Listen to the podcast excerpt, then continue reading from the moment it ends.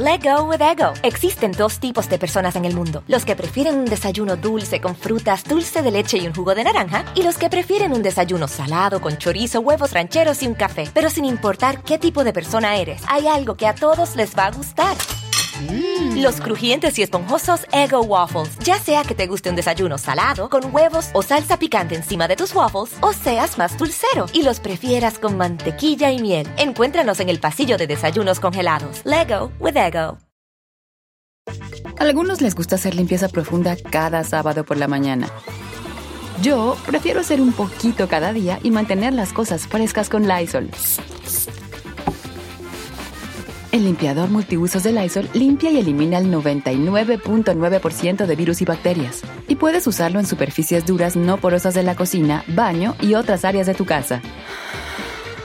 No solo limpies, limpia con Lysol.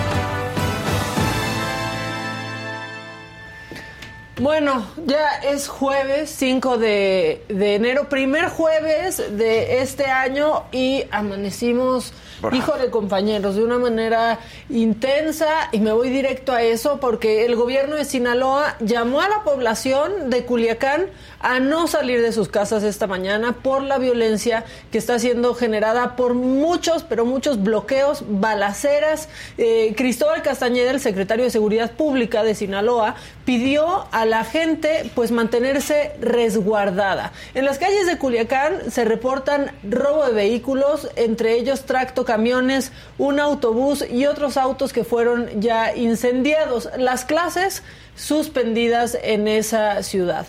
¿Qué pasó? El primer enfrentamiento ocurrió en la población de Jesús María al noreste de Culiacán, donde un helicóptero artillado realizó disparos contra un inmueble. En la mañanera, pues el presidente Andrés Manuel López Obrador informó que desde la madrugada se está llevando a cabo un operativo en la zona, pero no profundizó o dijo que no sabe. O sea, el presidente ha dicho que no sabe, el presidente municipal también y el gobernador también dijo eso, solamente pues pide a la gente que no salga de sus casas. También dijo que al mediodía, que entre 11 y 12 del día se tendrá más información.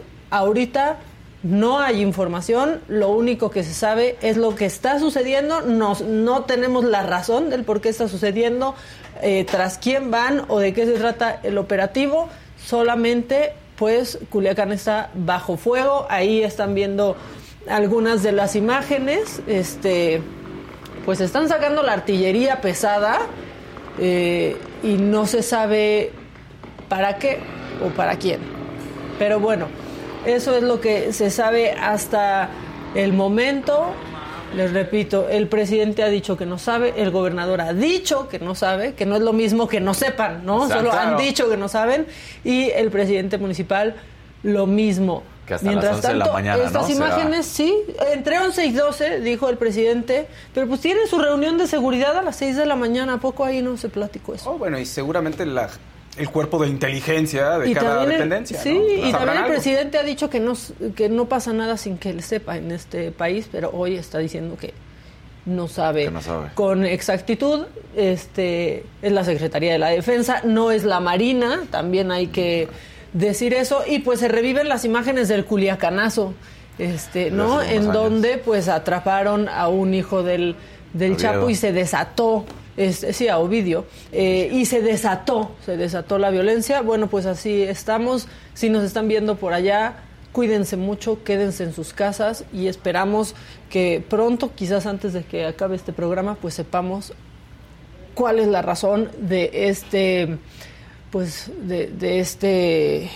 eh, de operativo, de de este operativo, hechos, se me sí. fue la palabra, de este operativo. Pero bueno, compañeros, Después de esto, pues buenos días, ¿cómo les pinta enero? Muy buenos días, qué bien vamos arrancando el 2023, Maquita Fraus, ¿cómo estás? Bien, le digo a Maca que ya siento el peso del jueves, ¿no? ¿No, ¿Ya? ¿no les pasó a ustedes? Yo sí vi la mañana Sí, ay, ya, cayó, cayó. Ya, ojalá sea viernes. Sí, sí, sí, sí, está, está pesado, ¿verdad? sí, sí, sí. Sí, y luego que este va a durar como 82 días este Fácil, mes, ¿no? fácil. Es más, enero es más largo que todo. Y la cuesta de enero se extiende como hasta agosto. Sí. Este mes, si es que acabó el año pasado, yo ya no sé. ¿Acabó la cuesta de enero? No, no, ha sido sea, y además viene bravo. Ha estado perro, la verdad, ha Muy. estado, ha estado perro. Bueno, yo no puedo entrar a YouTube todavía. ¿No? Este, no, es que me están pidiendo unas verificaciones aquí. Ya sé, pero ustedes ya están en YouTube para que saluden a la banda. Exactamente. ¿No? Sí, sí. Pues por eso lean la, la banda. ¿no? O sea, pues justo es lo que estoy diciendo, ¿no? O sea, Alan Ortega dice, actualicen el programa Avanza, Chava Rock, no manchen, quien está cerca de los enfrentamientos, pélense de ahí porque estar resguardados en sus casas no garantiza su seguridad. Edith dice, ay, no le contestaron ayer, qué tristeza. Fabián, tan rápido con lo macabrón. Mari Sánchez, Sí, operativo, enfrentamientos, diría. Eh, ¿Capturaron al hijo del Chapo? Pregunta a Yali, pues todavía no se sabe pues, absolutamente o sea, nada. lo que pasa es que como no hay claridad en nada, están trascendiendo muchas cosas. Y por un lado están diciendo eso, este, no hay nada claro. Nada. Lo único claro es que dicen que no saben. Ahora, Exacto. Por otro lado, pues está bien, ¿no? Si no em- empieza a filtrarse información, información, y eso desinforma, y pues puedes entrar en pánico. Sí, también. ahorita Sí. hay muchas especulaciones y no vale la pena ni siquiera Estar decirlas porque no somos ese tipo de medio, ¿no? pero pues sí, digamos que se está especulando y al ver la magnitud de este operativo, pues se cree, ¿no? O se piensa que es algo choncho. Exacto. ¿No? Eh, Mitz, mi- sí, Mitzpao. Buenos días, banda. Casi Día de Reyes. Hagan su lista. Ah, llegan, ¿cuándo llegan? Hoy, mañana, en la mañana. mañana Ajá, ya. sí. O sea, hoy en la- en la ma- Hoy en la ¿Qué noche tal pones tus confunde eso zapatos. siempre? Sí. Hoy en la noche pones tus zapatos en el árbol y mañana llegan los regalitos. Es como el cambio de horario. ¿no? Es como el cambio de horario, Exacto. no sabes, llegan hoy o mañana. Mañana. Entonces Sí. te dicen, no, pues llegan hoy, pero ya es mañana. Claro. Es mucha confusión. Sí, sí, sí. Lo mejor es hoy Ya a las- entrar. en la noche ponen los zapatos. Pongan Magda zapatos. nos dice saludos desde Playa del Carmen. También por aquí Hugo dice que es su cumpleaños. Felicidades, Hugo. Y bueno. ¿Quieres besos, Hugo, o no? Nada más felicidades. Solo, solo felicidades. No pidió ni felicitaciones, nada más comentó que era su cumpleaños. Entonces no le voy a dar. Yo le dije felicidades, pero puedes mandarle un besotote. No, no, no, no pidió. Besotote. Oigan, ayer hice un live en mi cuenta de Instagram. No puede ser, me invaden todos ustedes dos, miren, me decía la gente, besototes. Y luego ya querían hablar de cómo se prenden con casarín, señores y señoras. Y les dije, no, pues si quieren, váyanse al Instagram del señor, voy a hacer un live con él. Todos Se hablando. Así, en serio, Vamos en serio. nuestro live al Julio. César nos mandó para un cafecito. ¡Lo amo! Que cuando vuelve la señora, ya vuelve la señora, ya vuelve la, la señora. ¡Tipazo! No, Dios mío. Está bueno, Ya no está- voy a ver a mi tía con los mismos ojos. Hoy la voy a ver en una reunión familiar. Ya no tengo cara para verla. No, es muy difícil verla cuando sabes que desea a un compañero de trabajo tuyo. O sea, no es que lo admire, lo desea. Sí, sí, sí, bueno. Eso es difícil. Ese mensaje. Este, dice Loli Osorio, ¿se sabe quién está detrás de todo es- este operativo? El operativo lo está haciendo, lo está Ajá. llevando a cabo la Secretaría de la Defensa Nacional.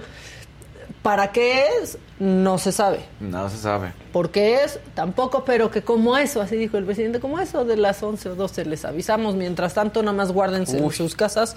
Y pues sí, eso sí. O sea, no salgan. No salgan. sí. Y, nos es- y si alguien nos está viendo por allá, escríbanos y también estaría bien que nos platique cómo están viviendo esta situación. Este mm, Roxy Pinzón dice Día de Reyes y Día de Insurrección acá en USA. También Leticia Torres dice saludos a todos, que los Reyes les traigan lo mejor del mundo. ¿Saben a- a- qué pidió mi tía? A Casarín. Pero como no cabe en su zapato, ya se la pela. ¿No? Este, bueno, ¿con qué vamos, por favor? Sorpréndenos, cabina. Ah, no, No. tenemos un enlace. Ah, vamos a Ah, tener un enlace telefónico. Perfecto. Perfecto. Mientras tanto, sigamos platicando. Bueno, estoy viendo The Vow Ah, en sí. HBO. De miedo, ¿no? Estoy por terminar, está de terror, De terror. está de terror. No sé cómo hay gente que fue cercana al ESP que sigue diciendo que todo eso es mentira. Sí. No, Híjole. porque salen muchas personas en ese, en esa serie, en ese documental, diciendo es que no es cierto, no es así, todo es consensuado. Nosotros aceptamos estar marcadas. Qué fuerte, ¿no? Qué, qué sí, fuerte. está fuertísimo. Si pueden, véanlo en HBO. Podrías entrar en discusión de eso, de, de las personas que dicen que es consensuado, pero las que no, o, me o sea, la- las que de pronto se dan cuenta que dicen, "Oye, yo no quería estar aquí, ¿cómo llegué? Y de pronto ya estaba atrapada y de pronto, ¿estás de acuerdo? Sí, sí, O sea, sí, está muy no- impresionante. ahí ya no puedes, ahí ya no puedes argumentar. Dejamos el ese tema tantito en suspenso porque en la línea tengo a Marcos Vizcarra, él es corresponsal del Reforma en Culiacán. Marcos, eh, te diría buen día, pero la verdad es que no. Eh, cuéntanos, ¿qué está pasando? ¿Qué tal? Muy buenos días a ustedes, al auditorio. Eh, bueno, lo que sucede es eh, una serie de bloqueos tremendos, un operativo que inició alrededor de las cinco y media, 5.45 de la mañana, hora local de Culiacán. Eh, acá es un operativo que inició en un poblado llamado Jesús María, se encuentra al norte de Culiacán, un poblado que siempre ha tenido problemas, o por lo menos en los últimos 20 años ha tenido problemas fuertes con temas de seguridad y que se habla de que al menos unas dos personas detenidas que son personas importantes, eso es lo que se establece en lo que es trascendidos, podemos decirlo así también, eh, que son personas importantes del cártel de Sinaloa y esto ha mermado y ha hecho que toda la ciudad de Culiacán tenga bloqueos, estamos hablando aproximadamente unos 15, 20 bloqueos, hay bloqueos por ejemplo en las casetas de cobro, son tres casetas de cobro en, en- en Culiacán, alrededor de Culiacán, las tres tienen bloqueos. También hay eh, el aeropuerto de Culiacán se encuentra cerrado, el- la, la misma central de autobuses se encuentra cerrada, no hay ahorita camiones de pasajeros, camiones urbanos. Las autoridades de, de seguridad pública, las autoridades estatales han pedido que no se salga a la población, que la población se resguarde en su casa, que se quede en casa para evitar cualquier situación. De hecho, eh, la situación está tan fuerte con el tema de robo de vehículos, con el tema de, incendio de carros, que por, por lo mismo tu- ahorita me encuentro, por ejemplo, resguardado un hotel al norte de la ciudad, porque precisamente hay un bloqueo y hay unos jóvenes que tienen armas y que tienen ah, este, aditamentos ponchallantas en, en la carretera. Entonces es imposible ahorita poder transitar por Culiacán, es imposible. Que tienen todavía comunicaciones, que es importante, por lo menos comunicaciones vía internet, comunicaciones vía telefónica, pero tenemos un desconocimiento de, de quién eh, fue detenido. Esta vez, es- esta vez en comparación a lo que sucedió en años anteriores con el este llamado Culiacanazo, Jueves Negro, es ahora sí una comunicación de parte de las autoridades que han pedido un resguardo de la sociedad y eh, que están informando puntualmente dónde se encuentran estos bloqueos. Marcos, estaría pasando un poco lo mismo que con el culiacanazo entonces, ¿no? Es- es igual, es exactamente exacto, igual. detuvieron a alguien, no sabemos aún a quién, y esta está siendo pues la, la respuesta del, del cártel, ¿no? Así es. Es lo mismo que está pasando exactamente, como tú lo mencionas, se detuvo a alguna persona, es una persona importante. Eh, después del Culiacanazo han ocurrido por lo menos unas tres o cuatro detenciones que son importantes, pero no, hay- no a este grado de tener o de provocar bloqueos y cierres en las calles. Ahora, por eh, la reacción del cártel, ¿no? Y por, ¿no? por lo que está sucediendo, se comienza a especular sobre quién es y hagan- empiezan los rumores sobre si pudiera ser Ovidio Guzmán. Así es, eh, hay rumores, no podríamos nosotros especular más, digamos que es difícil poder establecer si es Ovidio Guzmán o no. Lo cierto es que este territorio, que se- este pueblo que se llama Jesús María, es donde este muchacho nació, creció y conocido entre, eh, entre este bajo mundo, ¿no? Eh, él opera. Y lo cierto también es, ¿no? Que pues han habido otras detenciones al cártel y no ha habido una reacción de esta magnitud. No, no, es correcto, así es.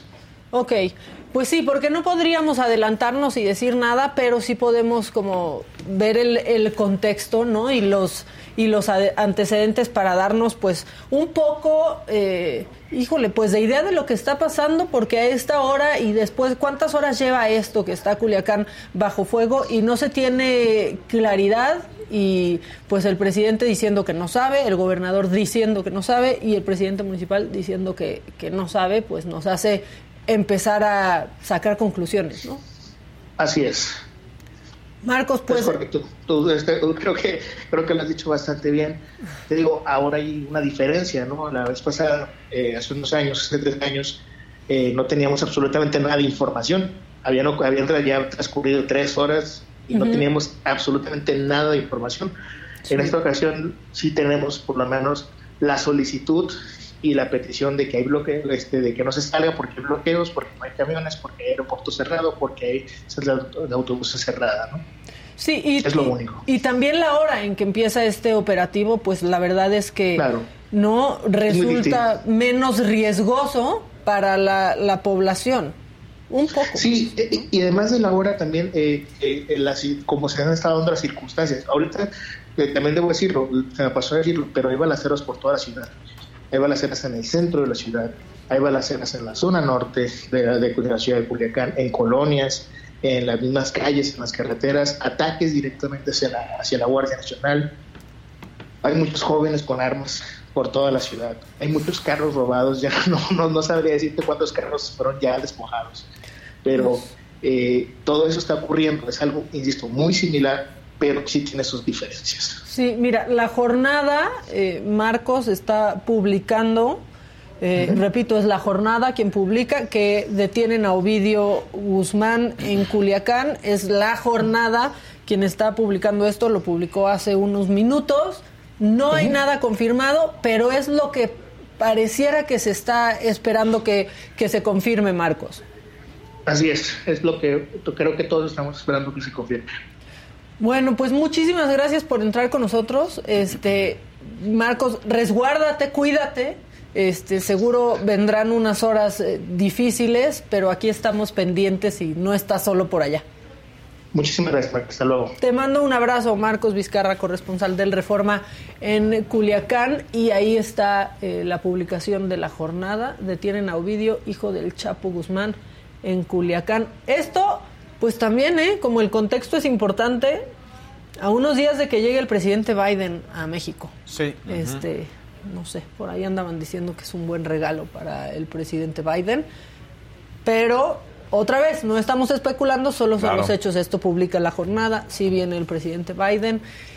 Y eso es lo que está sucediendo. Empezamos intensos, empezamos, empezamos intensos el día, pero bueno, ahí están las cosas, ya lo publica la jornada, esperemos que lo, pues que lo confirmen, ¿no? Las autoridades, la Sedena, que, que diga Porque además la en esta de la ocasión, Defensa Nacional. si llegara a pasar lo innombrable como en aquella vez en la que... ¿Qué era lo innombrable?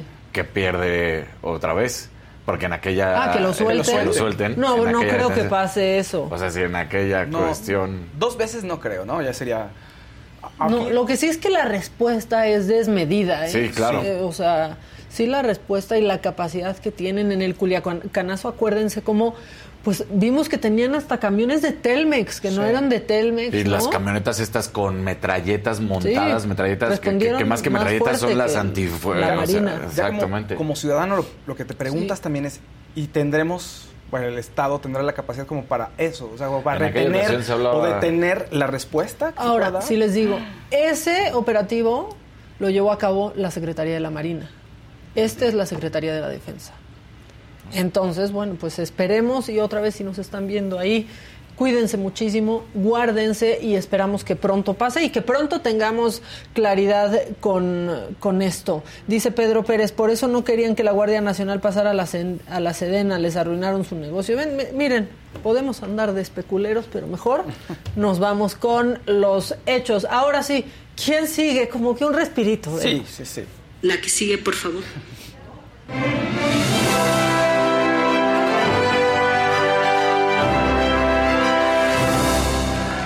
Pues el grupo Blackpink, el grupo femenino de K-pop, es el primer grupo coreano en alcanzar los 2 mil millones de reproducciones en YouTube. Entonces, bueno, son un, un grupo de chicas, le está yendo fenomenal. La canción es Du Du Du Du de 2018 y es el, ahora sí que es el grupo ahorita más importante de K-pop. No es el primero de los ídolos de K-pop que está en YouTube, obviamente en, en los charts. Psy, con su Gangnam Style, pues tiene 4 mil millones. Pero no es un grupo, ojo, ¿no? Entonces está Psy, digamos, de los coreanos, y después está Blackpink. Ahora, de los más vistos en YouTube, est- estuve viendo, me dio curiosidad, dije, bueno, ok, 2 mil millones, Psy tiene 4 mil, ¿ok? ¿Quiénes están en el top? Resulta que en el top hay otra canción de Corea, Baby. Shark. Ah. Ah, claro, Baby Shark es coreana. con más de 11 mil millones de reproducciones. Pegajosísima que los niños ven 5, 7, 8, 10 veces al día. Y después está Despacito de Luis Fonsi con 8 mil millones. Ah, Pero en el top 5 hay otras canciones de, de niños. Las canciones de niños son un hitazo. pues sí. Pues es que sí. Es que las escuchas 555 millones de Una, veces. una de mis noticias falsas favoritas era que Britney Spears había escrito Baby Shark. Ah, Y la gente se lo creía. Y era Claro. como, ¿por qué creen esto? Saben que no es cierto, pero deciden creerlo porque es algo increíble pensar que Exacto. Britney escribió Baby, Baby Shark. Shark. sí, además es- sí casa. Como dices, ay, ojalá Britney sí lo hubiera escrito. Pues sería muy millonaria. Imagínate, Imagínate las nomás. regalías de Baby Shark. Sí, bueno. Sí, Oye, sí. y- Y, además tienen hasta show de televisión ya, ¿eh? Y, Sí. y 200 variaciones de Baby Y, Shark. jue- y Sí, juguetes no, y no. juegos y muchas cosas. ¿Vieron cómo Pink le dio en la madre a Rolling Stone? ¿No? ¿No? Pero, a ver, ayer hablaste, ¿no? De lo que pasó con la revista Rolling Stone y su lista que no metió Ah, sí, a que no- Celine sí, que Dion. no estaba Celine Dion, Y sí. dejó a muchos fuera. Sí. Y entonces Pink les puso algo así como de, ya, por favor, o sea, ustedes ya dejaron de ser influyentes desde 1990. Uh. Lo único que han hecho es quitarle el tiempo a la gente y acabar con los árboles porque son un desperdicio. Muy bien, Pink. Hola. Y sí es cierto. periodicazo en la Pues sí, boca. ya. Y sí, en el hocico. Y es verdad. Oye, pues fíjate, aprovechando que estás dando pie a esto, Rolling Stone ayer publicó una noticia donde supuestamente Gloria Trevi está, eh, enfrentaría una demanda por ah, abuso sexual. Entonces, ellos les llega una demanda de dos chicas de 13 y 15 años en, mil- en 1990, ahorita ya, ya son mayores obviamente, que pues las reclutaron para entrar a un grupo de entrenamiento así para artístico elite. Rolling Stone dice que esto está asociado con Gloria Trevi y Sergio Andrade. Ojo, en la demanda no vienen los nombres de Gloria Trevi y Sergio Andrade. Pero por los hechos que se narran en la demanda y por algunas eh, claves, de- por ejemplo, las canciones o los nombres de los álbums de los del artista en cuestión, pues ellos están infiriendo que se trata de Gloria Trevi y Sergio Andrade. ¿no? Entonces, bueno, pues es bastante grave. Dice- dicen las chicas que no, tienen, no pusieron sus nombres, están anónimos para proteger su identidad, que en esa época, menores de edad, pues llegaron y les dijeron, oigan, pues vénganse acá, este, las vamos a hacer artistas, vamos a- van a triunfar, y resultó que fue realmente pues todo un, un problema y era un- una trampa, ¿no? Es una trampa para entrar a una secta sexual. Gloria Trevi, esto es lo que... Si podemos, ahorita súbele el video y lo podemos regresar. Gloria Trevi, esto fue lo que puso Desde ayer en su España, Instagram, ¿verdad? desde España, sí, sí, sí. Si le pueden subir. El por momento más oscuro de la noche es cuando va a empezar la aurora, cuando va a empezar a amanecer. Estoy súper emocionada aquí en España. Voy a sentir la cabalgata de los Reyes Magos por acá y me voy a llenar de muchísima energía para muchas cosas que se vienen, para todo. Así que prepárense porque vamos a tener Isla Divina en el auditorio en México, en Monterrey, en muchas otras ciudades de México, de Centro de Sudamérica. Y bueno, pues me voy a preparar para todo lo que se tenga que preparar cualquier ser humano en el planeta, para lo bueno y para luchar contra cualquier cosa.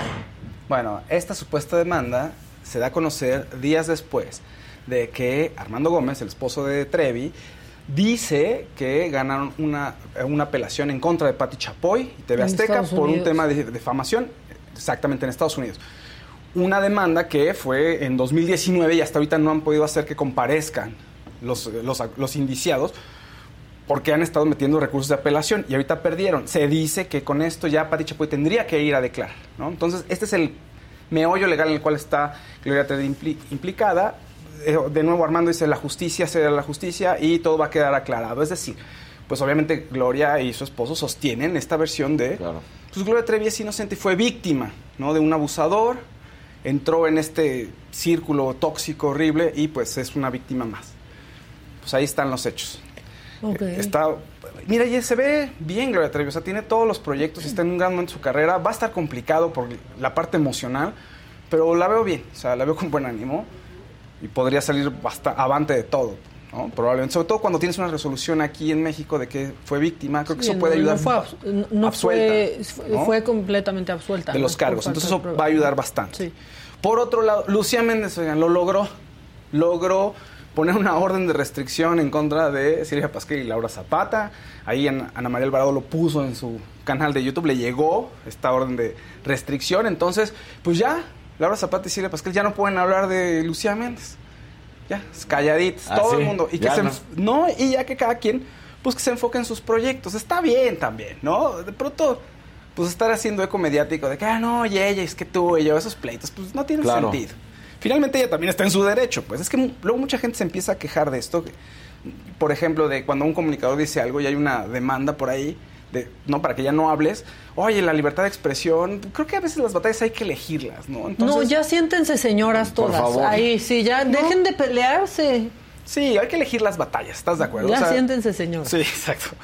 La verdad. Pues ya no va, no, no va a haber siempre reinas. Yo, o sea, no se ha dicho que vaya a haber otro nuevo elenco para la segunda temporada. No tendría Debería. sentido. ¿Tú crees? Pues sí. Pero un nuevo elenco, ¿a quién es? Yo creo que es un que buen compitan. concepto. Sí, ¿no? sí, sí. O sea, a mí lo que me cae mal es que por egos o algo así se lleven a una producción entre las Claro. patas, trabajadora, profesional, este, que Claro. solo hace su chamba. Y lo digo porque conozco esa producción, Claro. que Claro, hicieron claro. un gran trabajo, ¿eh? Claro. Eh, hicieron un gran trabajo para ellas, Sí. para posicionarlas a ellas. Pues, no, y la gente estuvo hablando Sí. de eso y generaron, te- tuvo su gran su eco Exactamente. mediático. Las todo. hicieron brillar bien. muchísimo. Digo, ellas son ellas, pero el trabajo que hizo la producción y la historia que decidieron contar fue increíble. Totalmente. Totalmente. Perdón, un verdecito, un verdecito Sí, sí, sí. de Raúl Torres. Este, Gloria acaba de ganar una instancia en demanda contra TV Azteca. Siempre que gana una, salen estas demandas. Lo mismo pasó la vez pasada por impuestos, dice Raúl Torres. Muchas Es gracias esta- por tu verdecito. Es esta apelación, yo creo que la que estás diciendo. O sea, es la, de- la demanda de difamación, es una Que acaba de ganar. Que acaba de ganar contra Pati Chapoy y TV Azteca. O sea, en- bueno, pues ahí está. Oye, y fíjate que eh, para la gente, de, los fans de Grupo Firme, pues buena noticia. Abraham Luna, la el segunda voz de la banda, pues, se había enfermado, estaba fe- festejando su año nuevo y de pronto sintió por ahí una indigestión, fue al hospital y era el apéndice, pero ya salió del problema, está todo muy bien, entonces ahora sí que los fans no tienen nada que preocuparse, puso sus fotos en Instagram y hay, pues hay cantante para rato y grupo firme para rato. Pues sí. Oigan, el Universal está diciendo, perdón, yo los voy a ir No, pues es lo que está pasando, Bueno. momento. Este, este jueves se reportó la recaptura de Ovidio Guzmán, hijo de Joaquín El Chapo Guzmán en Culiacán, Sinaloa. De acuerdo con fuentes federales, parece eh, que se está, pues empieza a correr esta información eh, porque pues así pone un Twitter universal. Última hora, detienen a Ovidio, Radio Fórmula MX también está diciendo que se, se detuvo a Ovidio Guzmán. Es la información que empieza a, a correr, que se sabía desde muy temprano, pero que no, pues no se estaba confirmando aún corría ahí en los chats de prensa y de la fuente, pero pues ahora parece que es un hecho y esta es la respuesta del Sí. cártel a la detención de Ovidio Guzmán, a la recaptura de Ovidio Guzmán. Les digo, el primer eh, operativo fallido en donde lo sueltan después de esa reacción fue de la Marina. Este, en donde parece que ya lo capturaron este, y que se está tratando de contener la reacción violenta, es a cargo de la Secretaría de la Defensa Nacional, así lo pone el Universal como última hora, Radio Fórmula también, la jornada, y pues esperaremos la confirmación del gobierno federal, porque pues este es un operativo federal. Ya está. Eh, tenemos a alguien en la línea, ¿verdad? Pero para cambiar de tema, digo, también es un tema este macabrón, pero está Yuridia Torres. Eh, ella es, les cuento, directora de Gira Tus Finanzas y es especialista en educación financiera. Este, pues sí, porque es enero Claro. y la cuesta de enero este, nos pega a todos, pero aparte hay incrementos en productos, en servicios, impuestos, ¿no? La Secretaría de Hacienda publicó la actualización de las cuotas del impuesto especial sobre producción y servicios, el IEPS, que a partir del primero de enero entraron en vigor. Por ejemplo, por decirles algo, para acabar con la ansiedad, los refrescos subieron entre 1 y 2 pesos. La cerveza, un peso. Sí, tranquilo, ¿Qué- Kevin, no? tranquilo. Sí. Este no me importa hasta tantito que me da gusto, pero pues los cigarros, cinco pesos. El sí. pan y las galletas, ya no va a haber galletas porque subieron de dos a tres pesitos. No, no, los no. garrafones de agua, dos pesos. Otros intocables, las papitas, Las papitas. un peso. Y los vuelos de avión están de verdad prohibitivos. También subieron, este, pues sí, por el famoso El TUA. que lo odio, eh, que es la tarifa Sí, de uso aeropuerta, aeropuertuario, perdónenme, en el Aeropuerto Internacional de la Ciudad de México. Esa subió casi 8%. Entonces, pues justo para hablar de eso, está con nosotros Yuridia Torres. Yuridia, no, pues buenos días. Pues ni tan buenos, qué bárbaro con todas estas noticias que, que nos estamos eh, enterando, lo que está pasando en Sinaloa, lo que acabas de decir, pues cómo no nos vamos a preocupar por enero, ¿no? ¿Cómo no nos va a dar un bajón? En serio, es que enero es una cruda de muchos, o sea, Sí. de muchos, pero, pero muchos días. Cuéntanos sobre todo los impuestos, Yuridia.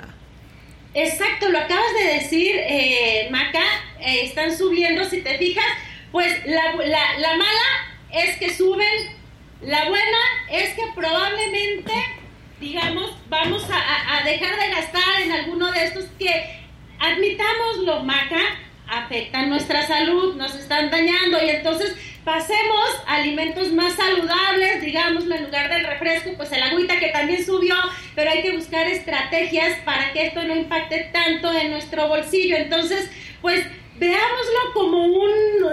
eh, hagamos un equilibrio, vaya, lo que nos debe preocupar más, yo diría, es la cuestión del incremento que vayan a presentar los alimentos, eh, otros servicios, ya lo decías tú, el tema de, de los aviones, de los vuelos de aviones ya subieron, pero también, si, si nos fijamos en las cifras de, que ha dado el INEGI y que las va a dar muy próximamente las cifras eh, eh, de inflación es que eh, pues vamos a ver incrementos probablemente en otro transporte, en los medios de transporte, ya sea el camión que agarramos para ir al trabajo, el camión que agarramos para ir a visitar a nuestros familiares, pues todos estos que tienen como más que ver con el día a día de todos nosotros. Entonces hay que estar cuidando nuestros ingresos, nuestras finanzas y pues tratar de enfrentar de una manera no tan estresada la, la famosa cuesta de enero. ¿Ustedes ya le están resintiendo? ¿Cómo? cómo no. Pero yo estoy resintiendo la del 2022, Yuridia. O sea, Yo todavía no me recupero. Oye, es que aparte en este mes las personas van a tener que pagar lo que, eh, si usaron la tarjeta de crédito en el buen fin, van a tener que pagar lo que se gastaron o lo que compraron a crédito en el buen fin. Ya comienzan los pagos.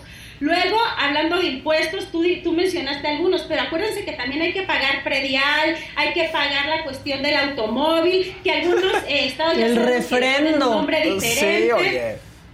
Eso es tremendo. Yo no sé si ustedes ya revisaron cuánto les va a costar esto. Acuérdense que en enero es cuando lo tenemos que pagar. Luego se nos viene el pago de otros servicios, los servicios de, de- del día a día, los que usamos, que las plataformas streaming, que el teléfono. Entonces se nos juntan un montón de cosas, de pagos que hacer en este mes y pues cómo no nos vamos a sentir presionados, ¿no? Entonces pues hay que buscar cómo estirar la quincena. Acuérdense que eh, pues también eh, estamos ya en la recta final del maratón Guadalupe Reyes. Todavía este día y mañana se esperan gastos. Hay que cuidar, hay que prever, hay que pensar que es mi, bueno, todavía ya casi mitad de quincena, que todavía nos faltan más días, eh, que tenemos que estirar el dinero, ¿no? no, es que ya más bien que, ¿por qué no Sí. le cambiamos el nombre que sea la cuesta del 2023? O sea, porque pues, ya... por- Que empezaste Oye, a decir eso, dije, no, y luego la Claro, declaración opción. anual. La declaración anual. Lo único bueno que decías del predial, es que si tienes la capacidad en la tarjeta de crédito, pues pagar por adelantado y utilizar el- los meses sin intereses, ¿no? Es como, digamos, lo, lo bueno. Que le puedes solventar, exacto, por ahí puedes eh, liberar un poquito la, la presión de todos los pagos que se te vienen, pero a ver, todavía hay especialistas, analistas que están diciendo que esta cuesta de 2023, Maca, como lo acaba de decir, pues va a ser todavía más, va, va a estar más empinada que el año pasado. Recordemos que todavía hay presiones, chicos, sobre el tema del conflicto Rusia-Ucrania, el tema de, de China, las cadenas de suministro, la inflación, que, híjole, todos quisiéramos que las cifras que nos va a dar el INEGI nos den buenas noticias, pero tal parece que eh, habrá todavía cuestiones por analizar y revisar que no nos van a favorecer mucho. El alza en la tasa de interés de, los bancos centrales, de Banjico, que todavía que se espera. Entonces, pues todo se nos está poniendo más caro y es por eso tan importante que cuidemos nuestro dinero. Hoy salió, por ejemplo, el índice, el indicador de confianza del consumidor en el, del INEGI, donde en diciembre las personas, pues se percibió un, un un, incremento en, en, en, este indicador, la gente dice, bueno, pues ya, ya podemos gastar más, pero de forma no al ojo, y es bien importante, disminuyó. Eh, eh, entonces hay que estar eh, viendo estas percepciones de podemos ahorrar, podemos gastar más, podemos comprar, podemos hacer remodelaciones a la casa. Estoy segura que muchas de las personas que nos están viendo, que nos están escuchando, han de decir, no, hombre, yo ahorita que voy a comprar un carro, oye, yo no sé, están carísimos por el momento. Entonces, vamos a ver, yo creo, yo creo que por ahí de, de, pasando el primer trimestre podemos ver ciertos respiros ya, más soltura, más solvencia de, de pues en, en, adquirir bienes o servicios, en despresionar, digámosle, pues nuestras finanzas personales o nuestros ingresos. Pues sí, la verdad es que aparte es buen momento para reestructurar todo, todo, y ahorita nos empieza a caer lo que se nos hizo fácil. O sea, esas promociones de compra sí. ahorita y paga meses sin intereses en marzo Exacto. o en febrero, ¿qué creen? Ya, ya vienen, llegó, ya que, llegaron. Que si la Fórmula 1 que lo difiero a meses. Sí, o sea, ahorita nos empieza a caer el madrazo de todo, Yuri. Totalmente, lo acabas de decir. Y ojo con eso, Ma, que es bien importante, porque pues ya vamos a comenzar a pagar y vamos a querer seguir usando la tarjeta de crédito. Claro. Hay que tener mucho cuidado. Siempre, siempre, pero siempre se recomienda que nuestras deudas, el pago de nuestras deudas, nunca rebasen el 30% de nuestros ingresos mensuales. Es decir, que si ganamos 10 mil pesos al mes, que nuestras deudas no estén por arriba de los 3 mil pesos. Yo quisiera saber que alguien nos ponga cuántas personas sí, sí le mantienen en ese porcentaje, porque luego nos emocionamos, como dices tú, pues puedo usar la tarjeta y luego si tenemos otra, pues uso la otra, buscamos estrategias que está muy bien, sí. pero si le estamos cargando, cargando, cargando y estamos gastando más de lo que ganamos, oigan, pues va a ser una bola, la famosa bola de nieve y nunca vamos a poder salir de estas deudas, siempre vamos a estar presionados por dinero, estresados por, por dinero. Decía recientemente eh, Oscar Rosado de la Conducef, el presidente, que México vive una epidemia de estrés financiero, sí, de estrés financiero y entonces no la vemos, no se siente, no vamos al doctor por ella, pero sí o no, y ustedes no me van a dejar mentir, qué feo es tener estrés por dinero. No duermes, estás sí. preocupado, no, no. o sea, es tremendo, ¿sí o no? Sí, Totalmente, no, la verdad sí, y, y, hay que hay que decir algo que de pronto sí se hace una bola de nieve porque topas una tarjeta. Yo creo que a todos nos ha pasado en alguna época, sobre todo, sabes que de muy joven empiezas a ganar dinero y luego luego el banco te da tus ta sí, las tarjetas de tú, crédito. Tú no estás ni preparado, o sea, ni sabes, y dices, ¡ay, es dinero! Yo conozco a toda una generación en el buró de crédito por CNA. O ¿Sí? sea, no, en serio, te daban las tarjetas así de tómalas, tómalas. No tienes la conciencia para tener esa salud financiera, este, Yuri, y de pronto... Fui víctima de CNA. Toma, es que Claro. a, mí, a mí me da risa. Yo no, pero es que hay hasta memes de eso. O sea, hay generaciones completas en el buró de crédito por CNA. ¿Sí? Exacto, yo me acuerdo cuando llegó este allá, yo soy de Sinaloa, por eso estoy toda preocupada por lo que está pasando. Cuando llegó a Culiacán, CNA, Entonces, me acuerdo que fueron a las, a las universidades a decirnos, tengan bien fácil la tarjeta. el nombre hacíamos filas, fuimos a comprarnos, yo me acuerdo, una blusa y obviamente las papas a crédito. Sí, firmaban hasta las papas, no manchen. Qué ricas, pero las pagábamos a crédito. Y entonces, oye, no teníamos información ni educación financiera. Si ahorita no tenemos, imagínense en aquel entonces, pues todavía menos no sabemos de fecha de corte, de fecha de pago, eh, qué pasa, intereses, por ejemplo, desconocíamos totalmente eso. Y entonces, como dices tú, llegó la generación de, los que traen un reporte negativo en su buro de crédito por comprar papas en CNA a crédito. Sí, la, verdad es que sí. Este, yo también recomiendo, si les cae una lanita extra, paguen deudas. Claro. O sea, porque sí, da coraje, pero da una paz después. O sea, ves que se va tu dinero ahí del banco, pero sí te da una paz y puedes seguir utilizando de manera sana el crédito, ¿no? Y muchas personas ahorita más que nos han de estar poniendo, ¿y de dónde voy a sacar dinero si me lo acabo de gastar todo en diciembre, no? Ya me eché el aguinaldo en regalos, en la fiesta, y a lo mejor sí ahorré poquito, pero no, no pagué deudas. A ver, muchas veces creemos de dónde vamos a sacar dinero, de dónde voy a sacar dinero extra, pero la verdad es que luego en la casa tenemos cosas que para nosotros son, ahí las tenemos abandonadas, en el closet, en el cajón, pero podemos darle, eh, eh, poner en venta a lo mejor artículos de ese tipo que para otras personas son tesoros, desde ropa, desde juguetes, desde electrónicos, libros, por ejemplo, si ya lo leíste dos veces y dices, bueno, ya no me caben aquí, te aseguro, les aseguro que si los ponemos en venta habrá una persona que les va a interesar y entonces a lo mejor ya vendiste tres libros, ya vendiste los zapatos que no usas, ya vendiste el celular que cambiaste en diciembre, ya con eso te va a alcanzar para pagar el premio. Probablemente, ¿no? A ver si que, en qué tanto lo vendes.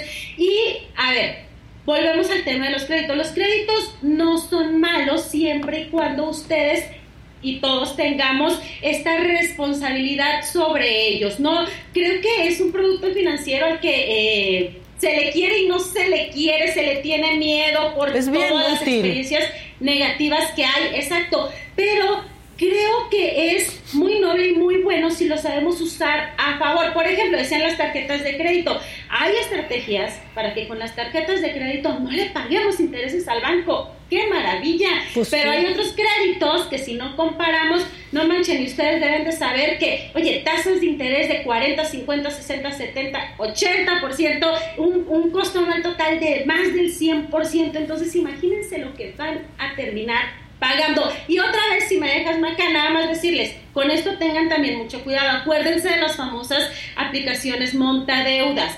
Por mucha necesidad que tengan, dense la oportunidad de revisar y comparar con quién van a tomar un crédito y no caer en estas aplicaciones que les dicen, no hombre, descarga y en cinco minutos te voy a depositar tres mil, cinco mil, diez mil pesos y, ya para súper rápido, no vamos a checar tu buro. Pero ¿qué creen? Le, ustedes aceptan términos y condiciones y luego pues acceden a toda la información de su teléfono, luego los van a andar chantajeando con las fotos ahí prohibidas que hayan mandado, con los mensajes también, a toda la información de su teléfono y entonces comienzan estas presiones, estas extorsiones porque paguen intereses altísimos, 3 mil, 4 mil, 5 mil por ciento, de verdad, o sea, impagables, por sumas así bien chiquitas. Oye, Yuri, y eso hablas de, de, estos créditos extorsionadores que son de lo peor. Pero también en esta cuesta de enero, como estábamos hablando, y lo que viene de la inflación y lo que viene, la gente que se puede acercar a un banco, también leer las letras chiquitas, porque también los intereses no es momento eh, para andar pidiendo prestado, porque pues sí, se te va al cielo las, las cuentas.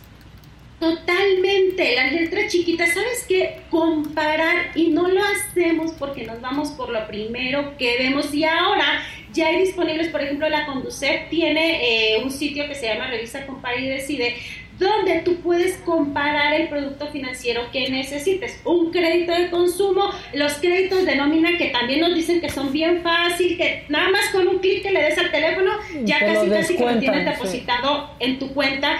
Pero a ver, de verdad es que si no revisamos, si no hay simuladores, aparte de los comparadores, se puede simular ¿cuánto terminarás pagando por ese crédito? El Banco de México tiene otro bien interesante y bien fácil de usar, donde ustedes ponen, bueno, necesito que me presten 10 mil pesos. Y dicen, bueno, te vamos a prestar eh, la tasa de interés, tasa de interés, treinta y tantos por ciento. Y luego te vas más abajo y revisas que dice costo anual total 100%, ¿no? Es un, es un ejemplo. No, hombre, ese 100% es lo que les vas a terminar pagando. Y acuérdense que entre mayor el plazo que, que seleccionemos para pagar, son mayores los intereses. Y entonces son estos famosos pagos chiquitos que decimos, bueno, en un año le voy a estar pagando 800 pesos menos, o en dos años, mejor lo pago en dos años. Pero esos 10 mil pesos se van a convertir en 15 mil pesos. O sea, le estás regalando 5 mil pesos al banco. Yuridia, ¿en dónde te pueden seguir con estos eh, consejos? Que yo te voy a decir que ojalá que entres pronto otra vez con, con, nosotros, pero está corriendo la información ahorita con lo de la recaptura de Ovidio Guzmán. Entonces, este, queremos enfocarnos tantito con eso, pero te ofrezco que regreses con nosotros. Este, igual hasta mañana podemos seguir con algunos, con algunos tips eh, sobre esto, Yuri, ¿te parece? Claro que sí, Maca, yo encantada. Me pueden encontrar en todas las redes sociales como arroba gira tus finanzas. Vayan, tenemos consejos de todo tipo que les pueden ayudar a mejorar sus finanzas personales, sus ingresos. Muchas gracias, Yuridia. Nos vemos. A ver si puedes mañana entrar un ratito y seguimos hablando de estos como unos tips para sobrevivir enero. Este, te agradezco muchísimo, como siempre. Gracias a ustedes. Que estés muy bien. Bueno, pues este eh, parece que se está oficializando eh, la recaptura del Chapo Guzmán. Siguen los narcobloqueos en Culiacán, siguen las, eh, ¿no? las balaceras y la violencia en Culiacán.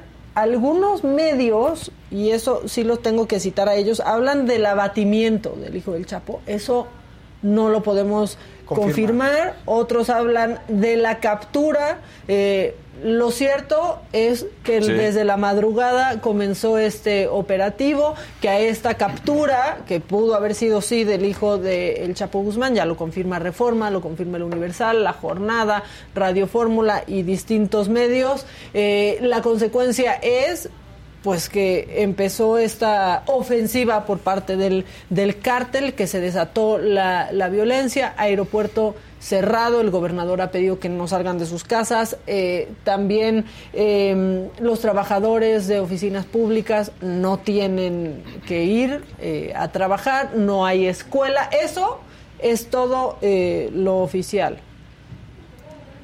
Eso es lo que se sabe, les digo, sí está confirmada la captura, pero en otros medios hablan del abatimiento y eso no se puede eh, confirmar. Eso es lo que hay. Eso, es lo que, se tiene. Se va a esperar eh, a Rosa Isela, a la Secretaría de Seguridad Pública, que, eh, pues dijo el presidente, entre 11 y 12 del día hablará y yo creo que, que va a especificar todo lo que está sucediendo pero sí, el aeropuerto de Culiacán, ¿no? Eh, cerrado, no hay escuelas, no hay trabajo, la gente está resguardada. Eh, la Embajada de Estados Unidos en México acaba de publicar hace un minuto alerta para ciudadanos estadounidenses sobre Sinaloa. Hay reportes de balaceras en varias partes del estado, incluyendo Culiacán, Los Mochis y Guasave. Monitoren noticias. Este, Sinaloa está clasificado como nivel 4, que es no viajar. Bueno, pues así las cosas. Eso es todo para los que decían en el chat. A ver, ¿qué está pasando? Eso está pasando. Está capturado. Hay otros medios que dicen fue abatido. No parece ser esa la información oficial, pero sí la, la, captura. Y pues estamos esperando que... Eh, pues fuentes federales, ¿no? Que ya que lo hagan oficial, esto es de manera extra oficial. Dice Nilu Balfer, qué horror y qué pena por la gente de Culiacán tener que vivir todo eso, pero el presidente dice que todo perfecto, que es culpa de sus adversarios. Este, bueno, eso es lo que está sucediendo. Carmen Aristegui sí, también lo confirmó, confirmó la captura de, sí, ya todo el mundo lo está Dando por Así hecho. es. Sí, se está dando por buena esa información que es, les, les repito, la información que desde muy temprano se estaba se estaba dando, o sea, que fuentes federales daban ¿no? A distintos reporteros, a distintos periodistas, pero pues este Oficialmente no hay nada. oficialmente, no. se había dicho este así. Dicen, salir, regresé y aún tienen a la señora hablando de deuda. Ya no, No. ya no. El presidente que ha dicho, el presidente dijo que a las 11 se informaba este qué pasaba. Esto es el aeropuerto de, de Culiacán. Culiacán. Estas imágenes que están viendo ahorita. ¿Tienen audio? ¿Podemos ponerle audio? Bueno, ahí están los narcobloqueos, los incendios, a camiones, a camionetas. Que eso fue ya al amanecer.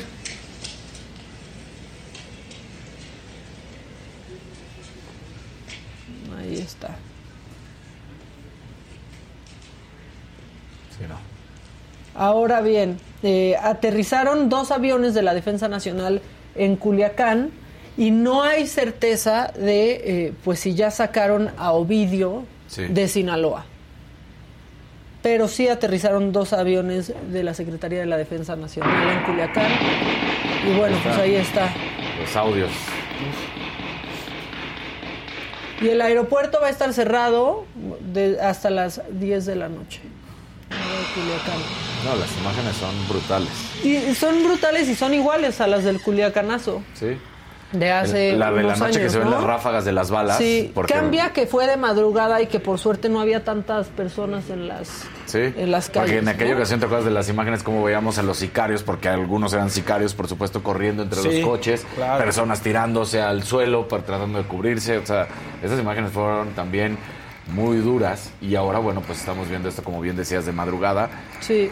cambia, cambia la forma. Y un abrazo a la gente que está allá, de verdad. Claro. O sea, nos, ahora sí que un apapacho desde acá. Sí, miren, aquí El en el, en el chat no tanto, pero sí mucha gente en Twitter diciendo, seguimos escuchando detonaciones, estamos guardados en nuestras casas, este, pero bueno. Y sí, el tiempo, ¿no? A unos días de que llegue Joe Biden a, a nuestro país. O sea, nada más. Así que luego pareciera que siempre saben en dónde está la gente y la capturan cuando se necesita. Claro, claro. Este, ¿no? Miren, ahí más imágenes horribles de nuestro país eh, que así amaneció hoy. Ahí está. No se sabe, les repito, no se sabe si Ovidio sigue en Culiacán o no. Sí se sabe que aterrizaron dos aviones de la Sedena en Culiacán. Y pues esas son las imágenes que México le está dando al mundo hoy. Claro. ¿No? No, no, está... Pero bueno, consecuencia de la recaptura de Ovidio Guzmán, eso sí, ya se puede decir. Dicen aquí, ¿qué onda, mi Sinaloa querida? Bueno, pues México, Culiacanazo, parte 2. Sí, solo que parece que este fue el bueno, ¿no? El, el efectivo.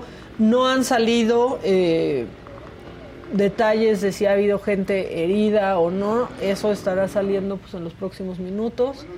Ahí está, es el presidente municipal de un tema delicado, sensible en materia de seguridad. Tenemos reportes que hay algunos bloqueos en la carretera México 15 a la altura de San Miguel, con vehículos que están siendo quemados, y también en la carretera Mochis el Fuerte a la altura del Ejido 5 de Mayo. Es un despliegue, es un operativo que hicieron las fuerzas o que están haciendo las fuerzas federales. Inició en la ciudad de Culiacán, en el centro del estado, y ha tenido algunas repercusiones acá en la zona norte. Por favor, no salgan de sus casas, resguárdense sus domicilios y esperen instrucciones de nosotros como autoridad. Muchas gracias. Ayúdenos a cuidarlos. Pues así, así está. Eh, no, dicen es operativo federal, pero la Federación no, no, no ha informado, este, aún todo, ¿no? Tenemos, pues, o sea, el aviso del gobierno del Estado de Sinaloa, en donde dice que, este, trabajadoras y trabajadores del Estado quedan suspendidas sus labores en su totalidad, eso sí, o sea, han ido informando como, como pueden, este, ¿no? Y como han ido sabiendo, sabiendo ellos, lo mismo estamos haciendo, la verdad es que todo, pues todos los medios en este, en este momento. Este pone Rubén Rocha, gobernador de Sinaloa, a las 9.54, son las 9.58. He sido informado por el secretario de Gobernación, Adán Augusto, que las Fuerzas Armadas Federales efectúan desde la madrugada de este jueves un operativo en la Sindicatura de Jesús María, municipio de Culiacán. Ello ha dado lugar a algunos eventos violentos en la capital y otros lugares del Estado. Será la propia autoridad federal quien informe de los resultados de dicho operativo una vez que concluya. Reitero a la ciudadanía la importancia de conservar la calma y resguardarse en tanto no concluyan las acciones. Eso lo tuiteó el gobernador Rocha hace apenas tres minutos. Entonces, bueno, pues falta que la federación nos informe se esperaba que a las entre 11 y 12 la Secretaría de Seguridad Pública pues nos dé una ¿no? Nos dé claridad sobre qué pasó, cómo fue, a qué hora empezó y dónde está Ovidio en estos momentos, porque eso pues tampoco, tampoco se sabe. Empiezan a correr imágenes, empiezan a correr versiones, pero estamos esperando a que Rosa Isela Rodríguez hable. Entonces, bueno, pues esa, esa es la información este, compañeros, toda la gente que nos está viendo, eso es lo que está sucediendo y en eso vamos. Y que ha habido mensajes de personas que nos están viendo, algunos que dicen que viven en Culiacán y que está habiendo balaceras fuera de su casa, otras personas que decían que estaban eh, de vacaciones justamente en Culiacán y que de repente en, un eh, centro comercial llegaron militares ayer por la noche, ponía aquí la persona y decía igual y desde ahí ya sabían que iba a pasar. Entonces, bueno, pues aquí la gente está comentando, ¿no? No, pues seguro. O sea, eso lo planeas. Una cosa de estas lo planeas con tiempo y no le vas a estar informando a nadie, ¿no? A nadie, sí, no, claro. Sí, pues sí.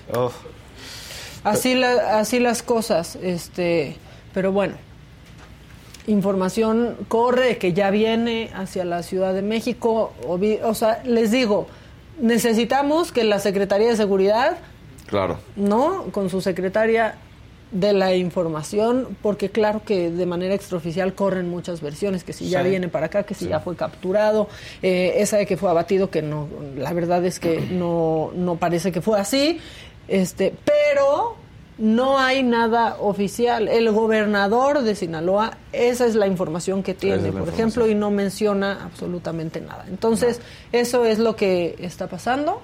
Este dice Gabriela Sepúlveda, aquí no lo queremos que se lo lleven a otro lado. Gabriela, Mira, ni te apures tanto, seguramente se lo van a llevar a otro lado. Este, en una de esas Biden ahorita que viene, este, ya viene por el chamaco. Pero bueno, eso es lo que está sucediendo vamos recuperando la información según la, la, sepamos y obviamente vamos a ir interrumpiendo todo este conforme vaya fluyendo la información. Mientras tanto, los deportes de Casarín, el ídolo, el ícono sexual de una generación mayor como la de mi tía.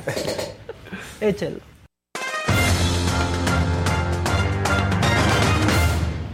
¿Cómo están? Bueno, pues hay, hay... ¡Lo amo!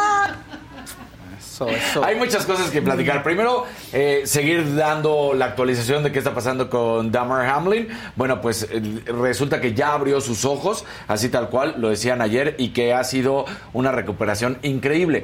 Volvemos a lo mismo, estaban preocupados porque no sabían qué era lo que pasaba, que dicen que neurológicamente no hay problema hasta el momento que los estudios han demostrado que no ha habido ningún daño neurológico, lo cual también es bueno, el cerebro está perfecto, eh, hasta ahorita es lo que están mencionando. Lo que sí es muy molesto y es eh, volvemos a lo mismo, cuando a ciertas personas se les da el micrófono y hablan sin parar y también van hacia la agresión y hacia la, la violencia. ¿A qué me refiero? Hay un exjugador de fútbol americano, de hecho, que ahora es, es analista en ESPN, esto es en Estados Unidos, se llama Bart Scott. Y ha sido ahorita el tema de conversación en Estados Unidos porque resulta que Bart Scott empieza una campaña en la cual agrede al jugador T. Higgins. Si ustedes se acuerdan de esta imagen, es el, jugador de los Bills, recibe el golpe de T. Higgins, que realmente no es el, casco, ¿eh? O sea, le termina pegando con el hombro. Se ve la jugada como que baja el casco, pero, pero por la posición y la foto queda claro que realmente no contacta así, eh, con, el casco, sino con el hombro. Entonces, eh, Scott empieza a decir que el culpable de esta es T. Higgins. Híjole. Y lo cual me parece muy grave porque el otro jugador de entrada se debe haber sentido muy mal cuando sucede esta Claro. situación, ¿no?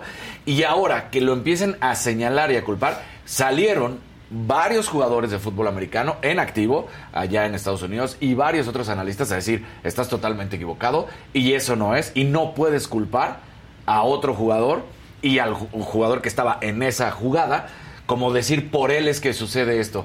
De acuerdo a lo que él decía es que como baja el casco y le golpea, pues eh, la verdad es que Hamlin en ese momento se quería parar para irlo a golpear. Y tú dices, estás haciendo tantas eh, Especulaciones. especulaciones y creando una historia donde no debe y debes de tener cuidado con lo que hablas, debes de tener también un respeto y tienes que saber cómo decir las cosas. ¿no? Pero además que, que bajar el casco, pues, o sea, no lo no fue a pegarle, a, a tirarlo, a, o sea, es parte del juego, vamos, ¿no? Son movimientos, son Eh, está prohibido golpear con el casco, pero, pero sí, en esa posición, por En eso esa te digo. posición, ¿no? O sea, él, él realmente se ve que agacha, pero sí hay una foto muy clara en la que tú ves que realmente lo que está pegando es el hombro, no el casco.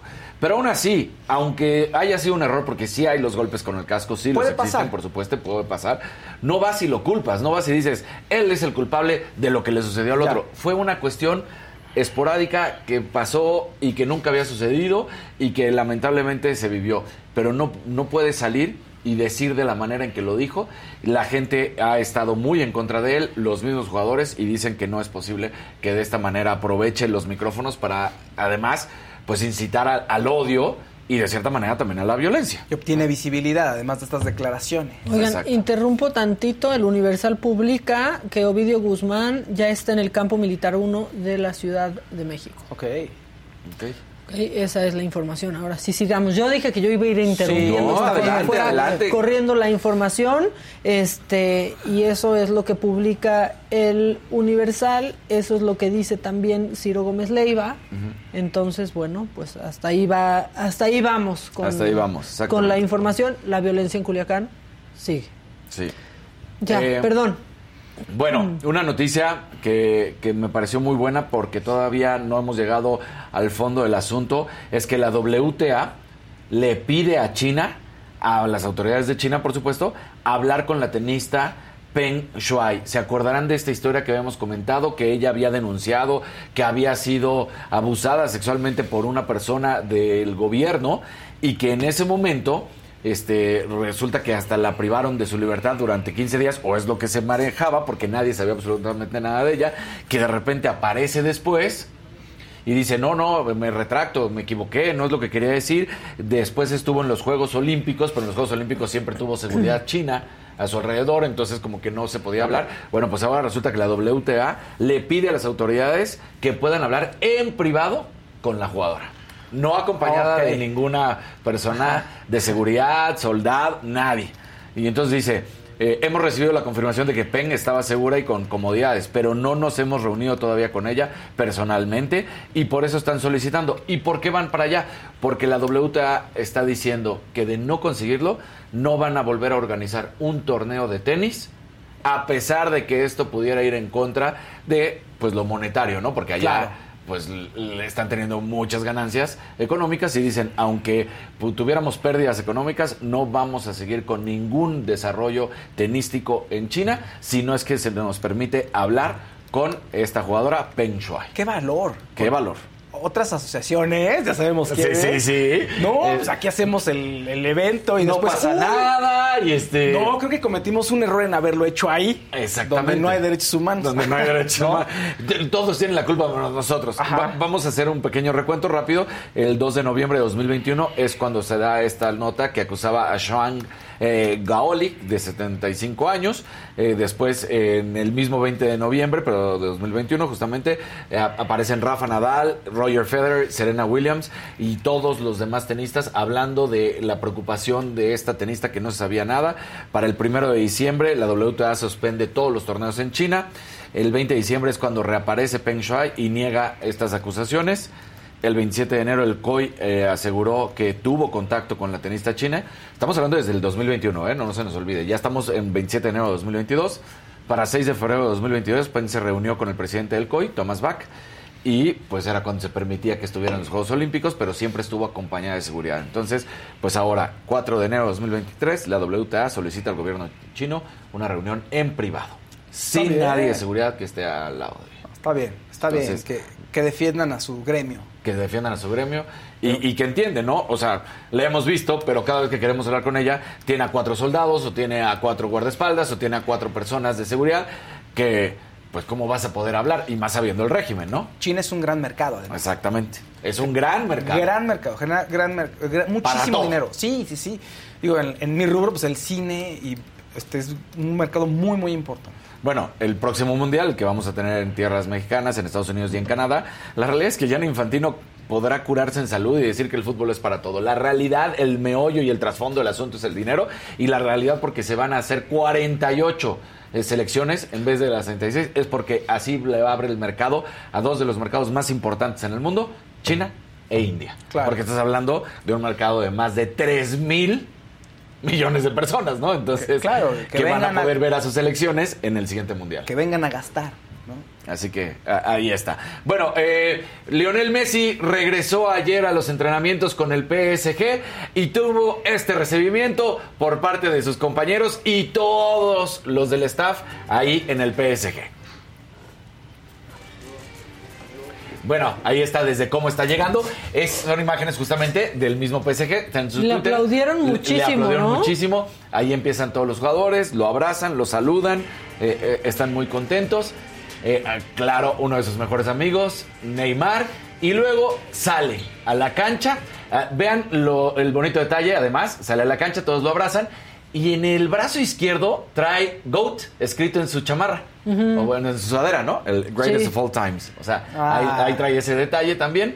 Entonces, todo esto sucediendo con, con Lionel Messi. Así que a- así es como Es el único de la selección argentina que me cae bien y que me da gusto que gane. Sí, también discreto, ¿no? En su vida discreto, personal, ¿no? Tranquilo. De hecho, ayer, a- ayer también se da a conocer que el Kun Agüero, en una transmisión en- de estas que él hace normalmente, eh, eh, decía: Lionel Messi me regañó durante las celebraciones. Pues sí. Y entonces le decía, y, le- y la gente le empieza a preguntar, ¿cómo que te regañó? Sí, que mi conducta, que la manera ebria en la que estaba, porque dice, sí, pues la verdad es que estaba bebiendo de más, no, no hasta el gorro, pero sí estaba bebiendo de más, y, y estaba teniendo un comportamiento que no era el correcto. Y Lionel Messi me vino a regañar.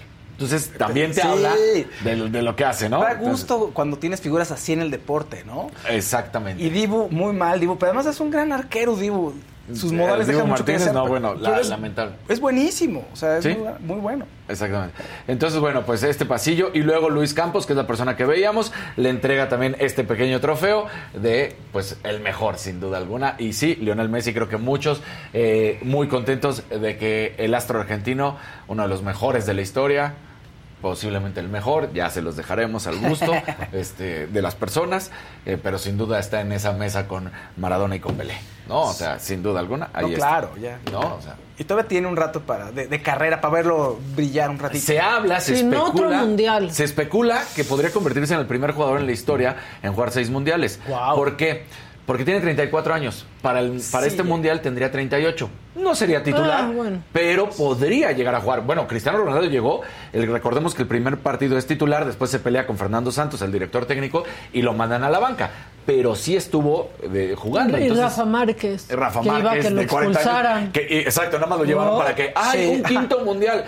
Messi estaría jugando. Y dicen en Argentina que Messi había prometido que si eran campeones del mundo, se quedaba otro ciclo mundialista con la Argentina. Vamos Está- a ver. Está bien. Digo, ¿no? Ya, ya, ya podría jugar más relajado. Digo, Sí. ya es campeón del mundo. Entonces, Sí, ya que venga a disfrutar, hacer, hacer túneles. Eh, Sí. ¿No? Oigan, bueno, eh, también vamos a hablar de Luis Chávez. De estas noticias, Maquita, este, Faust, que dan gusto. Eh, Luis Chávez fue el único jugador mexicano que llamó la atención por ese golazo que marca, recordemos, espectacular contra Arabia Saudita, Sí. la manera en que le pega desde afuera, que además fue el balón que tuvo más potencia en, en el Mundial. Bueno, pues resulta que llegó una oferta en firme por el equipo de Monterrey para irse. Y Luis Chávez dice, no me voy. Y lo más impresionante es que el dinero que le ofrecían para ganar era el triple de lo que gana en Pachuca. Y entonces él dice, si yo me voy ahorita a Monterrey, mi sueño de irme a jugar a Europa se acaba. Entonces me parece que es una persona concentrada, que entiende lo que está viviendo y también sabe de los retos de si se llega a ir Claro. a otro futbolista, a otro, perdón, a otro equipo de fútbol de nuestro país, donde además ganaría mucho dinero, igual y se volvería acomodado y dice, ya, no hay problema, ¿no? Ya, Claro, no- claro. ya, ya me vuelvo tranquilo. Entonces me parece que ahí está haciéndolo espectacular y me da mucho gusto por, por porque hay futbolistas mexicanos que entienden y que no se están yendo por el dinero, sino se están yendo por el gusto, ¿no? Claro. No se están yendo porque tienen el gusto, el sueño y el deseo de irse a jugar a Europa, al mejor fútbol del mundo. Que son unos cuantos millones. Así. Eh, pues sí. Para abrazarte la noche. Li- literal son millones, ¿eh? Lo que está, Sí. lo que está perdiendo por querer buscar este sueño. Oigan, compañeros, tengo de nuevo a Marco Vizcarra, Sí. corresponsal del Reforma en Culiacán. Marcos, ¿qué, qué sabemos hasta el momento? Marc, ¿qué tal? Pues bueno, lo que tenemos es que ya hay una confirmación eh, sobre de- por parte de fuentes que se encuentran dentro de la, de la Sedena que eh, fue detenido Ovidio Guzmán López en el poblado de Jesús María. Como les comentaba en una transmisión anterior, Ovidio Guzmán López, eh, eh, bueno, Jesús María es un poblado al norte de, de Culiacán. Este poblado es donde eh, presuntamente hay distintas operaciones criminales del cártel de Sinaloa, una de las principales operaciones, incluso este mismo chico, Ovidio Guzmán, eh, nació y creció en ese pueblo. Entonces, eh, eh, existe ya la confirmación de que Ovidio Guzmán fue detenido y que el operativo eh, en hora local fue a las 5 y 40 y 45 de la mañana cuando ocurrió la detención y es cuando entonces comenzaron también las balaceras en la ciudad de Culiacán. Te comento que todavía hay aquí en Culiacán bien una situación en la que eh, llegaron eh, distintos aviones del ejército con militares, pues llegaron esos aviones y llegaron con un gran grupo de militares para poder hacer el refuerzo de la seguridad en Culiacán y existe también un operativo que va hacia el norte de la ciudad. Son decenas de camionetas las que han estado circulando de la Guardia Nacional y del Ejército con personal militar a bordo, camionetas y camiones con ese personal militar y precisamente se siguen haciendo todavía bloqueos en esta zona norte de la ciudad. Hay un operativo muy fuerte, hay balaceras tremendas en, el- en la zona del aeropuerto. Eh, lo que se establece es que nos está buscando evitar que se salgan y que lleguen militares y que se lleven también a las personas que han sido detenidas en la ciudad de Culiacán. Se reportan ya también tiroteos y un intento de fuga en el penal de Agu- Aguaruto. Aguaruto, así es. Este, y bueno, pues se extienden los narcobloqueos en Sinaloa, ahora es en Mazatlán, en la caseta Mármol. Marcos, esto Así es. va creciendo, esa es la realidad. ¿Y qué sabes de esto que ya confirman algunos medios que eh, Ovidio ya está en la Ciudad de México? Bueno, eh, no tenemos, no podría decirte yo que se encuentre ya en la Ciudad de México. Lo que sí puedo decirte y confirmarte ciertamente los bloqueos. Esos bloqueos están por toda, por todo, prácticamente ya por todo el estado. Hay bloqueos en la caseta de mármol, hay bloqueos en la caseta también de Culiacán Los Mochis, hay bloqueos también en el aeropuerto de Los Mochis, hay bloqueos también en, eh, el municipio de Choix, que es donde fue detenido hace unos meses Claro Quintero. Hay un toque de queda en el municipio del Fuerte, en el norte de, Sinaloa. Hay también eh, una petición de parte de las autoridades municipales de distintos municipios de evitar salir, es decir, una especie de toque de queda no oficializado como tal, pero eh, bueno, es una situación de violencia, es una, es una situación de violencia extrema, donde estamos viendo que, o se está conociendo que también ya hay un gran número de personas heridas que están llegando a hospitales privados. Hay médicos a los que les están pidiendo que se quiten sus batas de los hospitales para atender a las personas que están llegando heridas y son personas que han participado en los tiroteos, pero del lado criminal. Es lo que te iba a decir, porque no habían empezado a correr estas cifras de gente herida, empiezan a correr hasta, hasta ahora, Marcos. Así es, es eh, no, no tenemos todavía una cifra exacta de cuánta gente herida, son, sabemos nada más que son personas que han estado llegando para a, lugares, a estos eh, hospitales privados. Entonces, eh, lo que tenemos es básicamente es información que está corriendo a cuentagotas en ese sentido, tanto a nivel local como a nivel federal.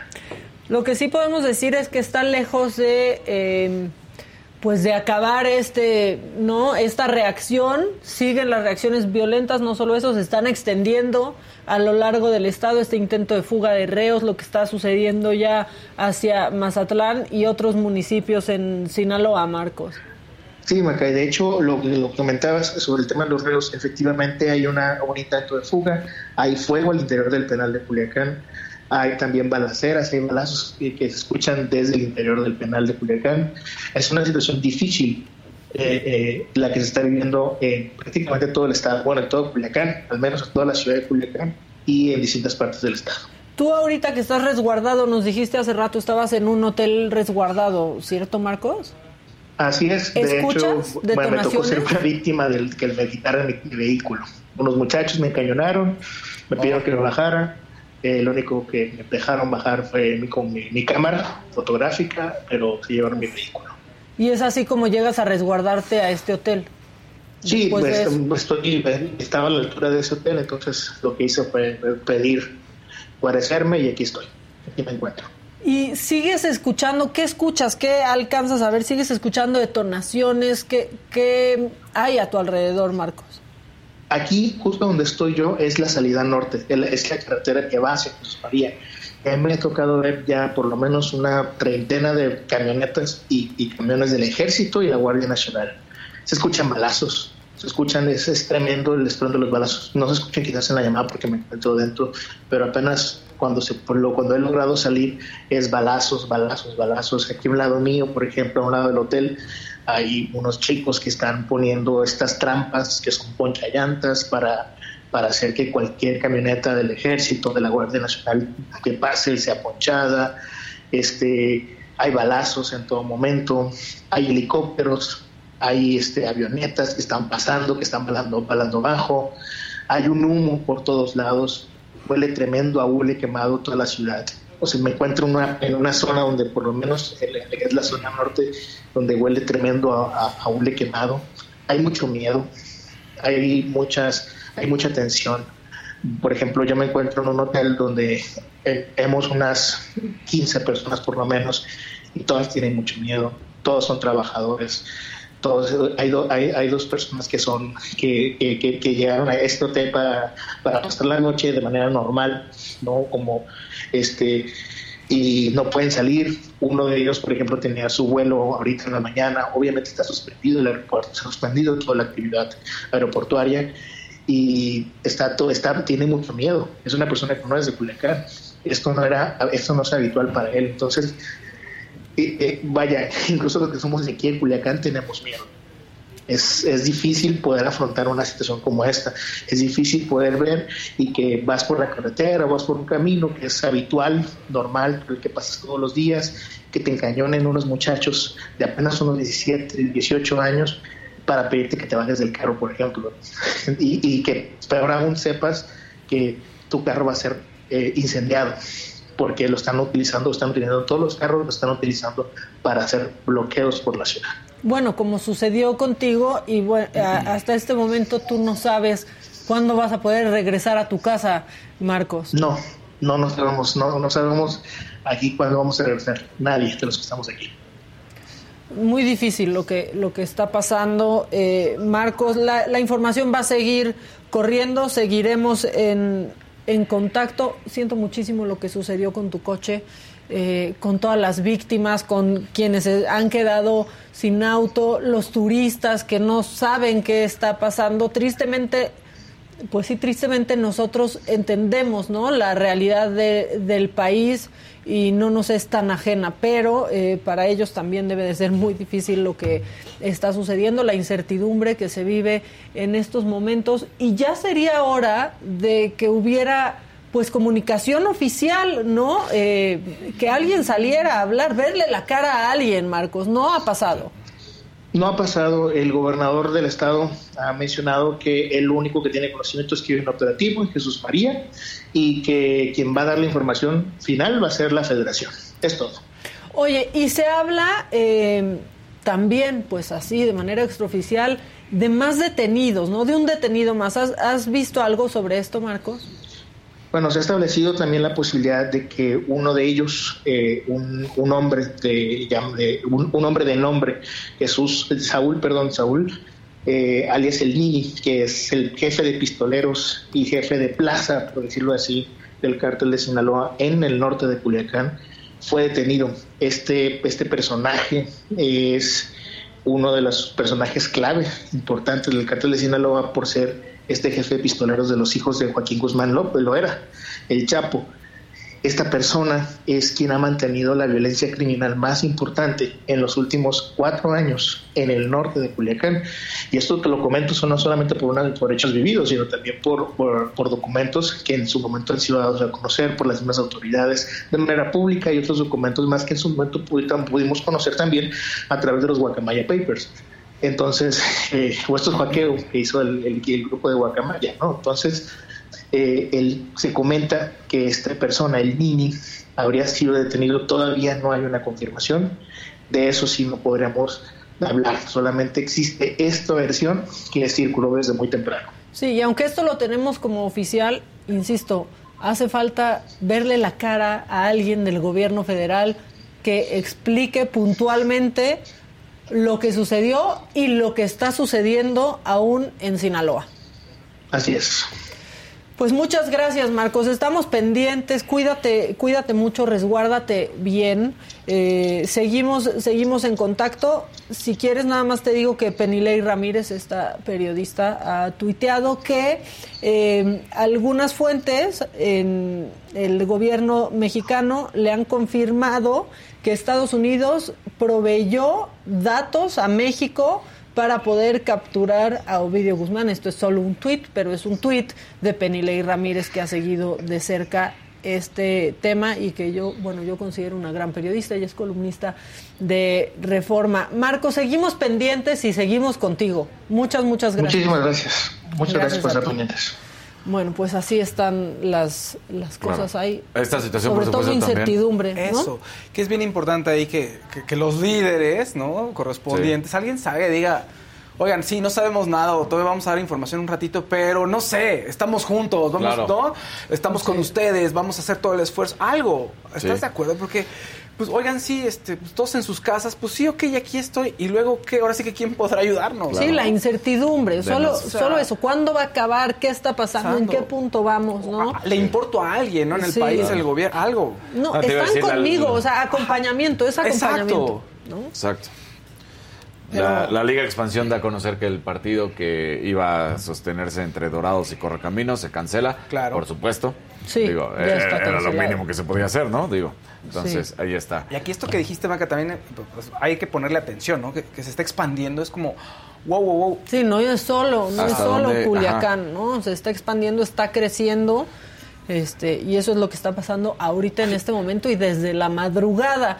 Eh, tenemos imágenes del avión de las Fuerzas Armadas, vi que las pusieron por ahí, ¿no? Que está eh, despegando el aeropuerto Culiacán después del enfrentamiento y de toda esta jornada violenta que se está viviendo desde la madrugada. Pues ahí hay imágenes Aeropuerto que está cerrado desde las 8.30 de la mañana hora de Sinaloa hasta y estará hasta las 10 de la noche mínimo. O sea, eso es mínimo, ¿no? Bueno, pues ahí está la información, ahí está el avión que tanto se menciona, ¿no? Que se presume que ya estaría en la Ciudad de México, que no podemos confirmar tampoco eso, pero... Esto puede ser una eh, ola expansiva de dimensiones eso es lo primero que pienso y es lo primero que digo, qué miedo y hasta dónde puede llegar. Pero igual, con un acompañamiento, oigan, estamos preparados para, no sé, algo, Ya, em, en minutos, el gobernador del estado, eh, Rubén Rocha, va a dirigir ya un mensaje a la población. Entonces, bueno, pues estamos pendientes del mensaje del gobernador, que sería pues, la primera no autoridad estatal, ¿no? Que sale a hablar, ojalá que, informe puntualmente qué está pasando, entonces bueno, pues en, un, en unos minutitos este, abrirán la señal para que el gobernador Rocha dé el mensaje y dé un poco de claridad a los sinaloenses y pues de paso a todos los mexicanos que Pues estamos sí. esperando saber qué está sucediendo. Este, que qué dicen en Palacio, dice el IDE, pues dijeron que como a las 11 nos daban información que Rosa Isela, la secretaria de Seguridad Pública, iba a hablar, ahorita no, ahorita no. Este, pero bueno, esa es toda la información que está que está corriendo. Gracias por estar siguiendo esa información aquí en la saga, pues nosotros aquí Estamos esperando. Dice Shati Shafi, no metan miedo a la audiencia. Pues no, No, no, no, la no. verdad es que es solo la información. Este, es solo lo que está sucediendo, son solo los hechos. De hecho, estamos haciendo cero especulaciones, solamente estamos diciendo lo que pasa y con dando la información que corre, por cierto, este, pues a cuentagotas, Sí, ¿no? tal cual. Así está está corriendo. Tenemos, yo les voy a mandar el video en donde el presidente dice en esta mañanera, te lo estoy mandando, Oscarito, pues justo que informarían en un rato sobre lo que estaba pasando, porque evidentemente era un elefante en la sala. O sea, todos los reporteros, pues lo único que querían preguntar era sobre, Lo que está este, sucediendo sobre en lo que está Culiacán. sucediendo en Culiacán y el presidente pues sí responde y responde que este que era un operativo federal eso sí lo dice Sí. no dice por qué no dice por quién iban y solo dijo que entre 11 y 12 este, estarían informando al respecto y que lo haría Rosa Isela. Me dicen cuando lo, lo tengamos para, para ponerlo, este, pero sí, fue en la mañanera de hoy. ¿Lo tenemos? Vamos con eso. No sabemos todavía cómo están este, los acontecimientos en Sinaloa. Hay un operativo este, que inició en la madrugada y más tarde vamos a informarles sobre eso. Eso este, más tarde se informa para que se tenga la información precisa. No nos adelantemos. Va a informar seguramente la secretaria de Seguridad Pública. Aquí, aquí, como a las 11, 12 de la, de la, de la mañana, del día de hoy. Bueno, pues ahí está, como a las 11 de la mañana del día de hoy. Eso es lo que dijo el presidente al respecto, pero vienen de su reunión de seguridad de las 6 de la mañana. Entonces, no es que el presidente no supiera, es que el presidente dijo que no sabía. Claro. ¿no? O sea, por eso fue. sí hay que precisar, yo creo, este si de pronto me ven viendo para acá es porque pues está Está la corriendo información al momento. la información y aquí estamos operando todos y mandando material y sacando información. ¿Se acuerdan que les había dicho, todos. digo, también momento, información del momento, que no es de lo que está pasando en Culiacán, pero se acuerdan que les había dicho que Hamlin había despertado y que había estado tranquilo? Bueno, Sí. pues eh, su agente acaba de tuitear que estuvo, que ha estado todo este tiempo sosteniéndose de las manos con su familia. O sea, que ha estado despierto y ya sosteniendo las manos de su familia. Pues bien, una buena Entonces, Una buena noticia. Una buena ahí, noticia. de algo inesperado y que creo que en el fondo parecía ser que los doctores, o sea, están también esa especulación de fue en ese milisegundo donde el corazón acelera la carga, pero en realidad hay muchas cosas que están hay sin saberse. Y la misma NFL va a caer en, en todas estas cuestiones que siempre se ha hecho loca y no ha querido atender ¿De los todas las contusiones Claro. que lo vimos en la película de Will Smith. Para el que no lo haya visto, véala porque eh, la verdad es que te da un panorama real y que a la fecha sigue teniendo problemas y consecuencias y secuelas de lo que han vivido futbolistas. Que a lo mejor esto no tiene que ver, o sí, digo, no lo sabemos, pero es un buen pretexto para abordar el tema, ¿no? Exacto. Entonces, bueno, pues vamos a ver qué es, qué es esto que, que- que se vive y esperemos que, que sí haga despertarlos de alguna cierta manera, que aunque este golpe no fue una contusión, pero sí lo que hizo, pues un paro cardíaco, ¿no? Entonces, ahí está. Eh, Bueno, di- sigue creciendo la versión de que ya está en México Ovidio, que Ajá. aterrizaron en el campo 1, este, no, principalmente esa es la información que dio Ciro Gómez Leiva, también hay, Sí. hay que de- decirlo, de ahí viene, entonces, este, y retomaron varios otros medios como el Universal y ot- otros, este, pero bueno, Eso es lo que... Sí, y, la gente está estamos haciendo también aquí preguntas y es todo incertidumbre. O sea, como dice Mac, estamos dando, ahora sí, diciendo lo que hay, pero también se vale hacer preguntas y, pues, ¿qué? Exigiendo que en algún momento den respuestas para la certidumbre de todos. Pues sí, ¿no? porque de acuerdo con lo que dijo el presidente, faltaría una hora para que haya información oficial, ¿no? ¿Qué me estás diciendo, Kevin? Ah, no, amigo. Lo de ¿Qué? la Liga MX, que se acuerdan Ah, que comenté hace un sí, momento. ya, ya, ya. Ya Pero lo ya, dijimos. o sea, nada más para que vean Cancelado el tweet. el partido. Ajá, que ya lo hemos comentado hace un, hace un momentito. Aquí está el tweet de la, de la Liga Expansión MX, la Liga BBVA Expansión MX, ¿no? Dando a conocer porque era un partido que se tenía para hoy. Entonces, bueno. Sí, y, y fíjate que no, es, no debe ser fácil el, el operativo y la coordinación, ¿no? Porque no, puedes soltar no. información a todo el mundo.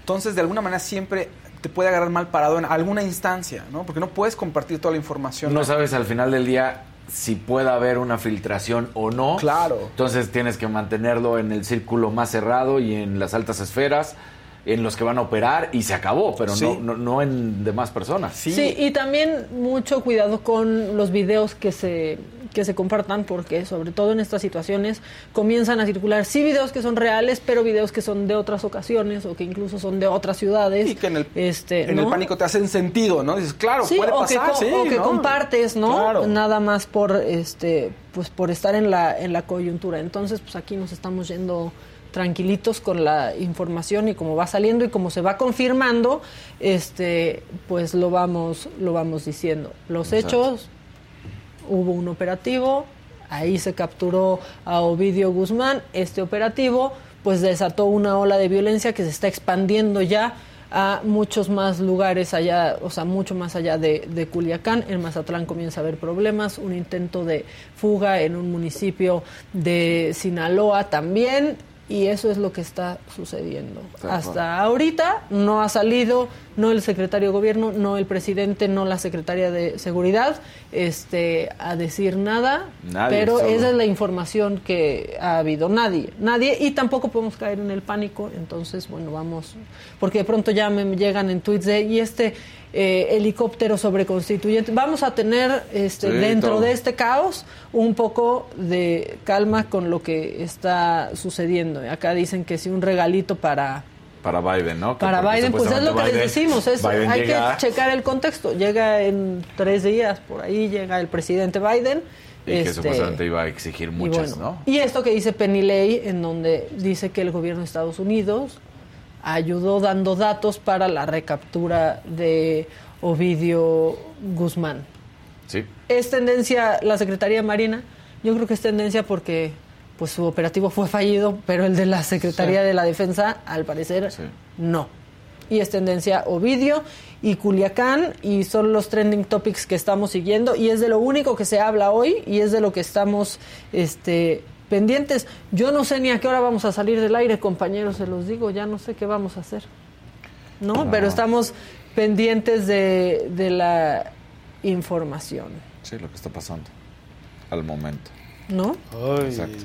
Bueno, pues Bueno. esa es la información. ¿Quieren este macabrón para Sí. tener un poquito un intermedio? Por favor. Vamos con macabrón.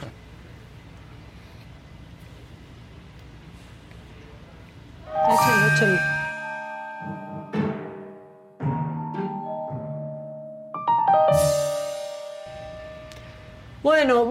Vámonos con eh, lo macabrón porque hoy les tengo una pregunta capciosa. Ah, sí. ¿Cuál es el color óxido? Ay, O sea, el no color sé. óxido lo tienen las cosas oxidadas. Es como ¿no? terracota, medio. Ajá, pero principalmente el color así. óxido lo tienen lo oxidado. Sí, claro. Yo pensaría que sí, sí. Señorita Vilchis, por favor, aclárenos, explíquenos, denos luz. Reforma desinforma sobre el tren Maya y la compra de rieles por Fonatur.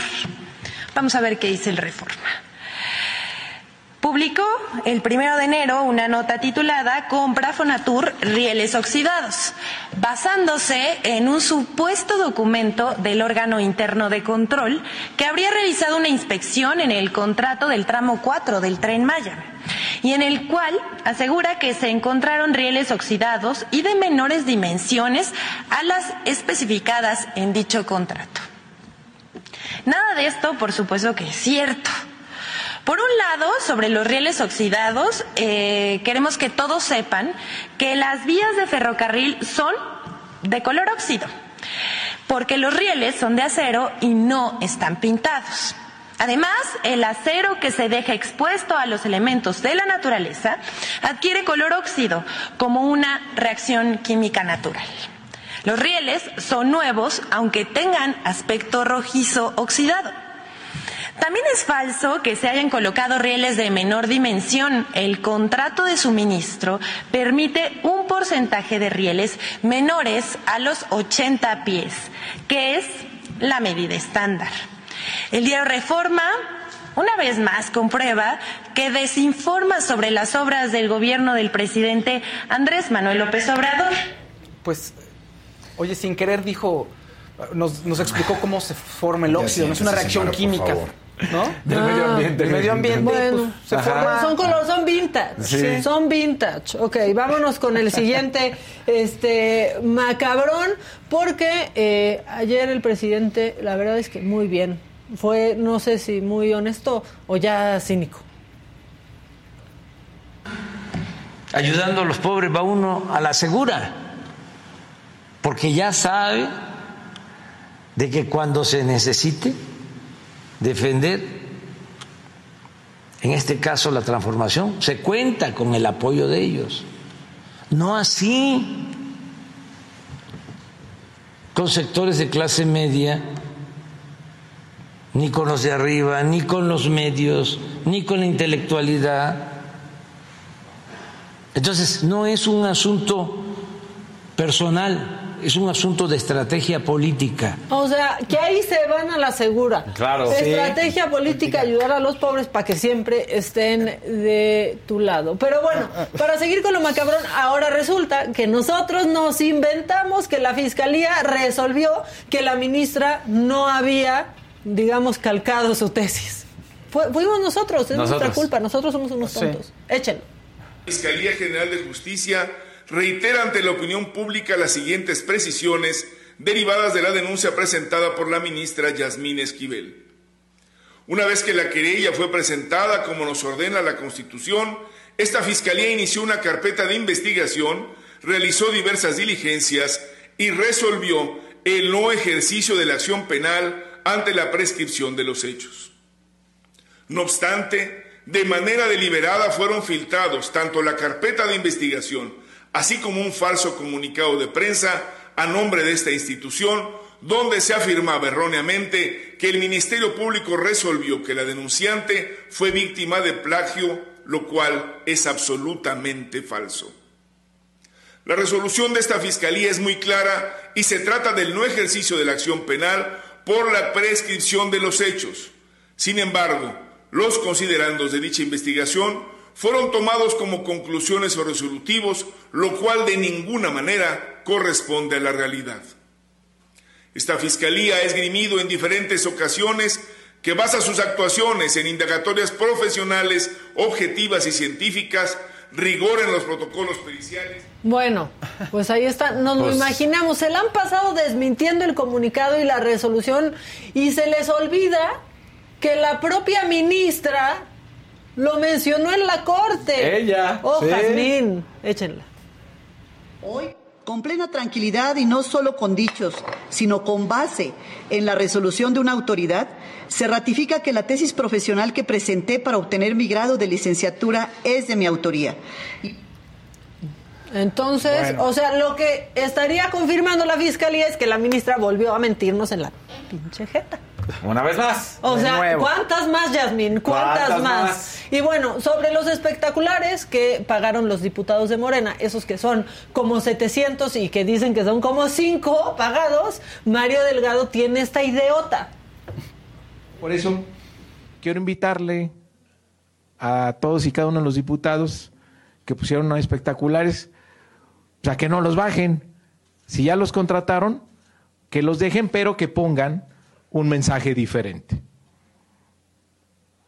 Que apoyen a Morena, un mensaje en favor de Morena y que digamos que en unidad y con movilización vamos a asegurar la transformación. Es decir, que esos espectaculares se conviertan en espectaculares en favor de la unidad de nuestro movimiento. Yo creo que eso nos traería un beneficio a todas y todos que queremos que siga este bueno, bueno, bueno, al fin que el delito electoral ya lo cometieron, ¿no? Este, por cierto que esto lo dijo mientras presentaron a Delfina Gómez ya oficial, oficial, oficialmente como su candidata para ser gobernadora del Estado de México. Y porque necesitamos reírnos tantito, este, aflojar tantito el cuerpo. Ayer en Progreso, Yucatán, una perrita, fíjense esto, Mm. salió corriendo de su casa pero salió tan rápido que chocó con una moto y provocó que la chava que la manejaba se derrapara y perdiera el control, cayera realmente nada grave y no estaríamos hablando de esto si no fuera porque detuvieron a la perrita.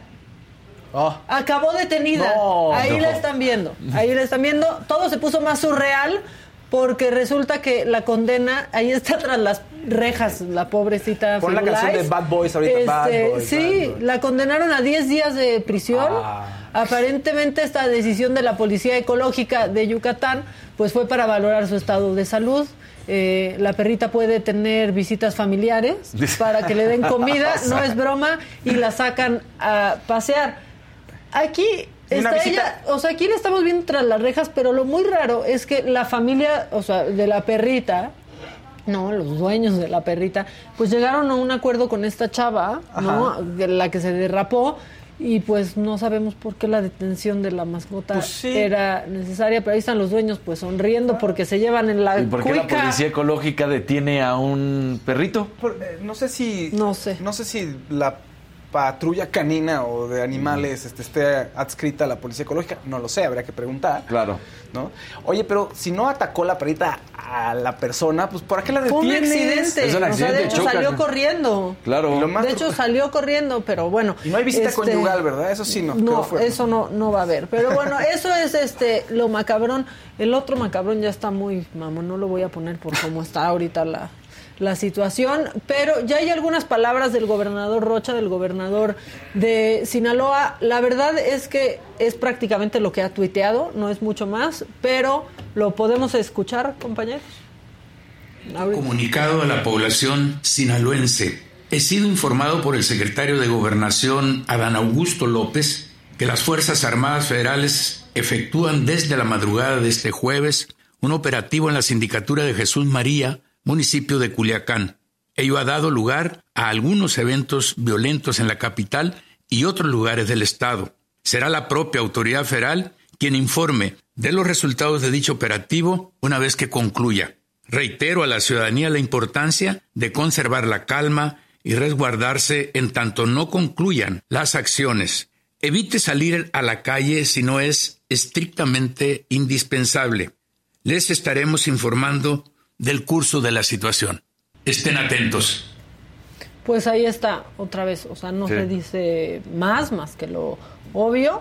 Y Aeroméxico está informando que ante los hechos ocurridos el día de hoy quedan canceladas las operaciones programadas eh, desde y hacia Culiacán, Los Mochis y Mazatlán, eh, que tendrán políticas de protección sin costo para que puedan reagendar su viaje y que nos mantendrán informados. Pues esto para la gente que tenía boletos con Aeroméxico, este ya están enterados y les van a facilitar el cambio. Ojalá que sí la pongan fácil todas las aerolíneas, no solo Aeroméxico, Claro. ¿no? Viva Aerobús también que, que lo haga. Todas, todas las aerolíneas que están siendo afectadas en este momento, pues este, ojalá que, ojalá que pues que protejan a los pasajeros, ¿no?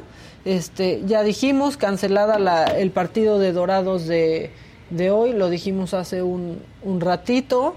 eh, y bueno, eso es lo que está surgiendo ahorita. Eh, dicen, permítanme porque estoy, estoy por abrir un, un tuit con Un información. Bueno, no, lo mismo, este, confirma alto funcio- funcionario de México que Sedena capturó a Ovidio Guzmán, hijo de Joaquín El Chapo Guzmán. Este es un tuit también. Este, y pues eso es lo que tenemos, sí confirmaciones, pero a alguien este, Sí. ¿no? Confirmaciones, pero no hemos visto la cara de nadie del gobierno Se habla de federal 50 aún. narcobloqueos. Este, todavía aumentan los narcobloqueos. Hay imágenes, no sé en cabina si ya les hayan mandado, eh, dispararon a un avión del, un avión de la... de la Sedena, Ajá. ¿no? De la Fuerza Aérea, pues también eh, a la llegada a Culiacán, ahí están algunas imágenes. Le están tirando al avión, le están tirando al avión a la verga. A la guardia, a la guardia, a la verga. Le están tirando al avión de la Guardia Nacional. A la verga. Qué perro, güey. Pues eso es lo que, Eso es lo que está, está pasando. Ataques por todos lados, comienzan a salir cifras de lesionados. Nos contaba Marco Vizcarra, pues que a él lo bajaron de su coche eh, para incendiarlo. Se fue a refugiar a un hotel, no sabe cómo va a volver a su casa ni cuándo. Así están muchas personas resguardadas en donde les agarró esta respuesta violenta del cártel de, de Sinaloa. Se comienza a extender a otras partes del estado. Casetas en Mazatlán están ya teniendo problemas. Un intento de, de fuga también en un penal en el estado de Sinaloa y así comienza a correr la, la información. Muchas gracias a los que nos están acompañando en este en este momento que somos 12.600 personas conectadas. Muchas gracias. Este, estamos pues tan preocupados como ustedes, Sí, pero sí comprometidos con informarles lo que lo que está sucediendo. Impactante escuchar a Marcos, la verdad, platicar cómo lo bajaron de su coche. Lo único que le permitieron fue agarrar este pues su cámara y salir y se pudo resguardar. Estaría bien subir quizás eso a las redes de la jefa, este, ¿no? El relato de, de Marcos, corresponsal del, del Reforma, para pues para poder este seguirles informando.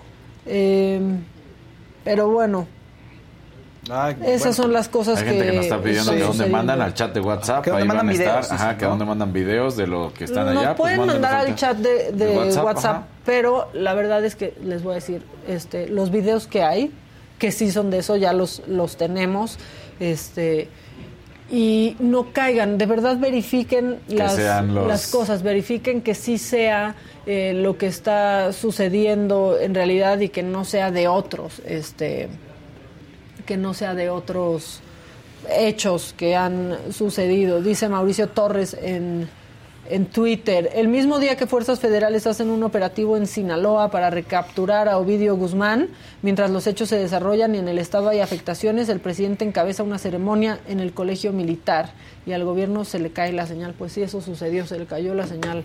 Este, pero pues también parece que se les fue la señal de aquí porque no nos eh, han dicho absolutamente pero absolutamente nada. Arlae dice, en Nogales estamos ya en alerta, la ciudadanía este, está en alerta, mucha gente de Sinaloa aquí, eh, pero si aquí llegan los pero si aquí llegan los estragos de lo que pasa por allá.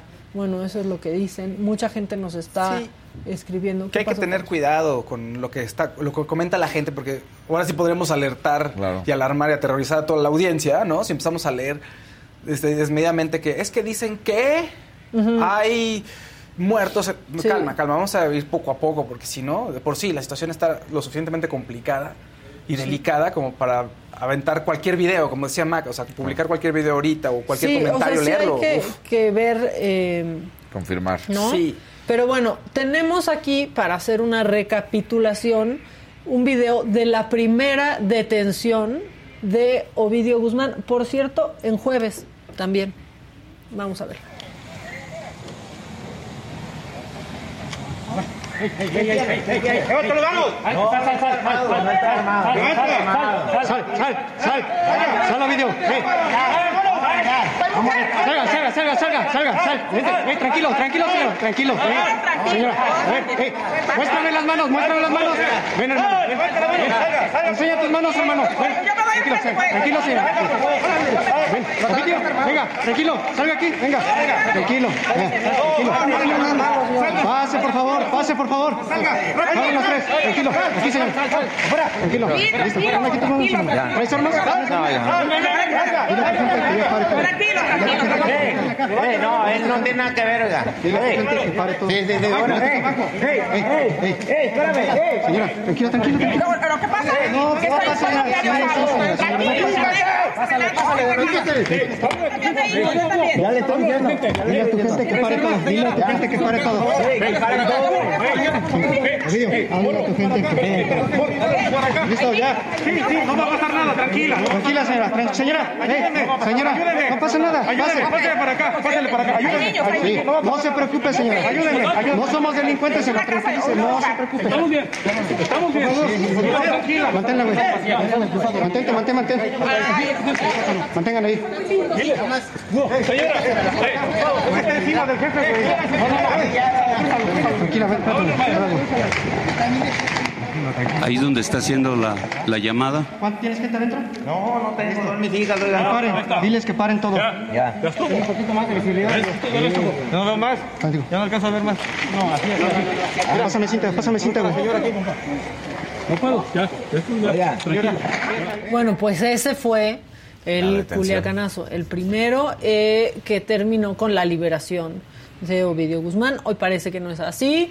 Distintas fuentes confirman o dicen, o aseguran que ya está en la Ciudad de México, que ya aterrizó aquí, pero estamos a la espera de que ojalá que fuera a las 11, pero entre 11 11 y media. No, parece que no va a ser, ¿verdad? No, ah, parece que no será a las 11, este, pero bueno, ahí está.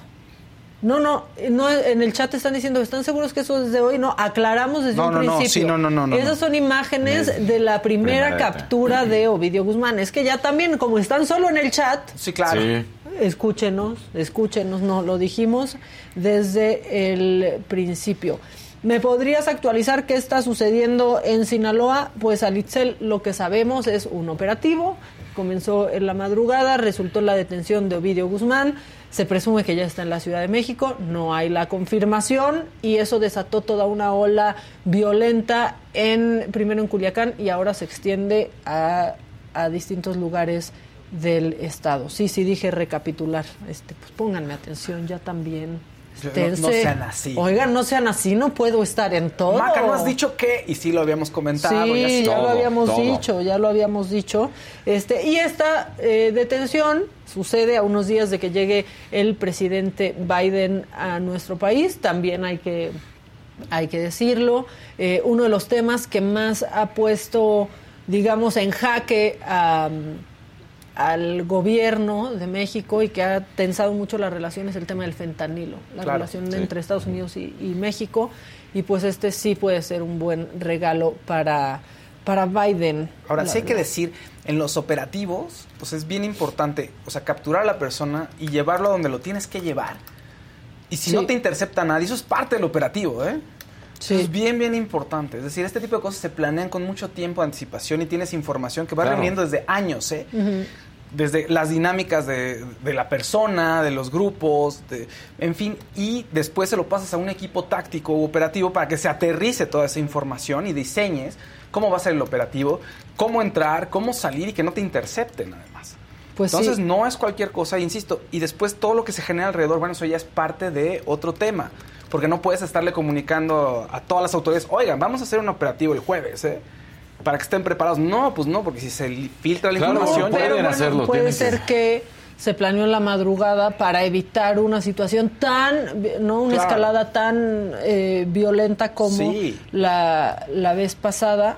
Estoy tratando de comunicarme con mi compañero de Expansión Daily, Javier Garza, para platicar con él, porque él tiene siempre una radiografía muy exacta sobre estos temas y vi que puso algunos datos este, muy buenos, ¿no? Haciendo este análisis sobre que esto suceda a unos días de que llegue el presidente Biden y pues él pone ahí sobre la mesa que este discurso, ¿no? De ponerse tan bravucón ante Estados Unidos, pero por otro lado, haciendo estas cosas pues queda solo en el discurso, ¿no? Este y queda queda ahí, por eso quiero platicar con, con él. Ya le mandé un mensajito, a ver si, si lo ve. No lo ha visto, no lo ha visto. ¿No puede? ¿Te dijo?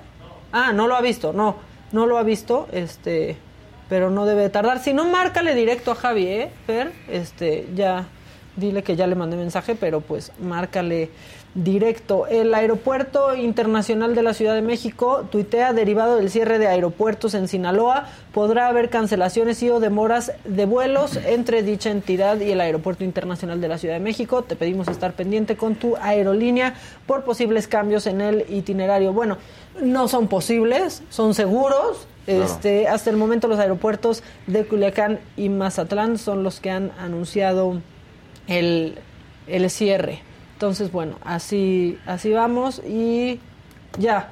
Javi, márcale a, a Javi, que ya está listo. Este, es que lo adoro porque le dije que si entraba dijo, claro que sí, contigo hasta el fin del mundo. Sí, no, y- Yo también contigo. Lo que pudo pasar, ¿sabes qué? Sí, la orden la pudieron haber dado en la madrugada, pero el operativo sí tarda más en, o sea, son muchas horas de planeación. O sea, aunque tú digas, o sea, no lo puedes planear de un día para otro, pero puedes de- comunicar solo a la gente. Es decir, por la cantidad de elementos y, y la complejidad del asunto, es algo que tienes que planear con tiempo, pero no puedes estarle informando a nadie. Pero la decisión sí la puedes tomar de un, o sea, en dos horas, decir, oigan, tres de la mañana, ¿saben qué? Hacemos esto, ¿no? Sí, sí, sí.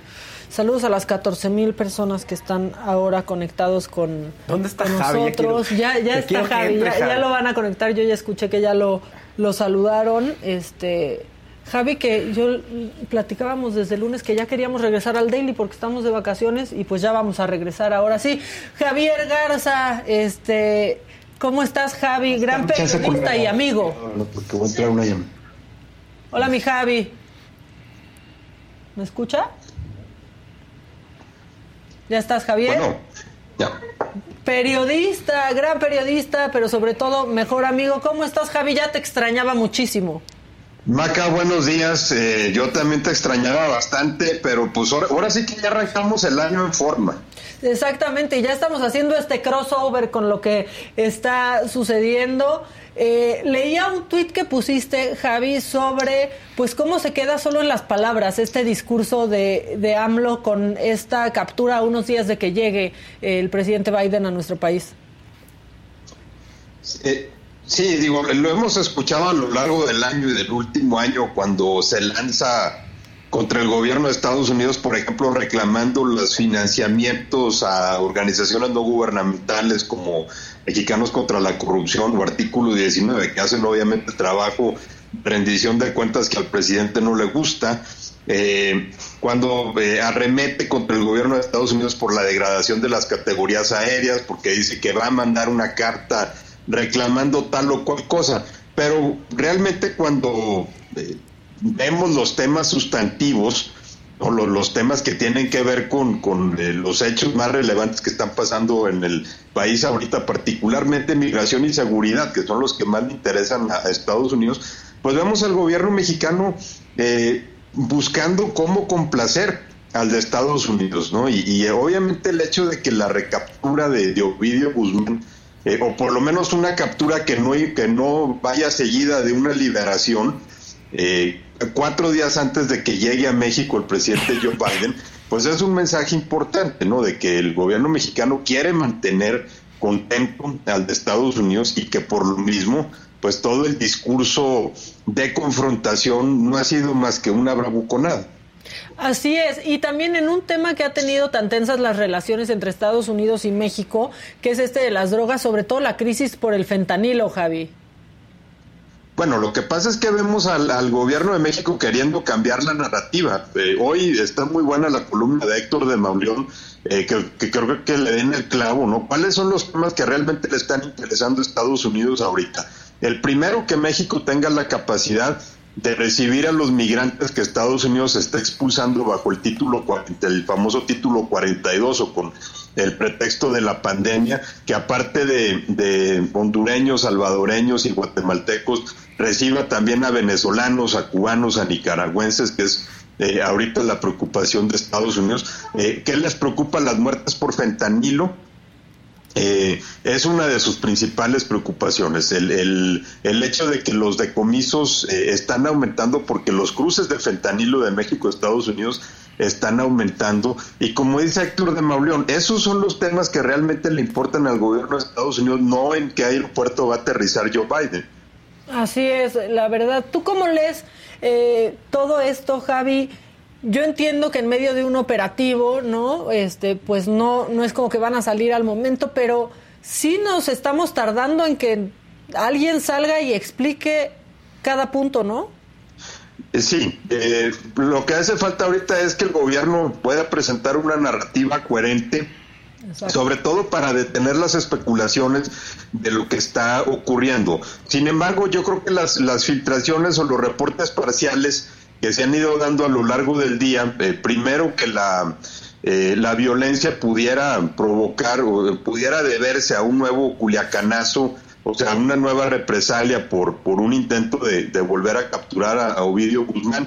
Eh, después la confirmación de la captura, eh, ahorita ya la confirmación de que ya está en la Ciudad de México, eh, que creo que también es una confirmación que se dio para contrarrestar los reportes de que había disparos en el aeropuerto de Culiacán en un intento de, de sicarios de tratar de, de, detener la extracción de Ovidio Guzmán. Eh, eh, vamos, una forma de decirles como que pues ya sería inútil todo lo que están haciendo porque ya no está en Culiacán, Ovidio Guzmán, que también le sirve al ejército para tratar de sacarse la espina de la narrativa del fracaso de, que tuvieron en octubre de 2019, ¿no? Cuando el principal eh, fallo en el operativo era que no tenían un plan para evacuar a Ovidio Guzmán de Culiacán, de sacarlo rápido, eh, justamente para que ya se, se viera como un hecho consumado.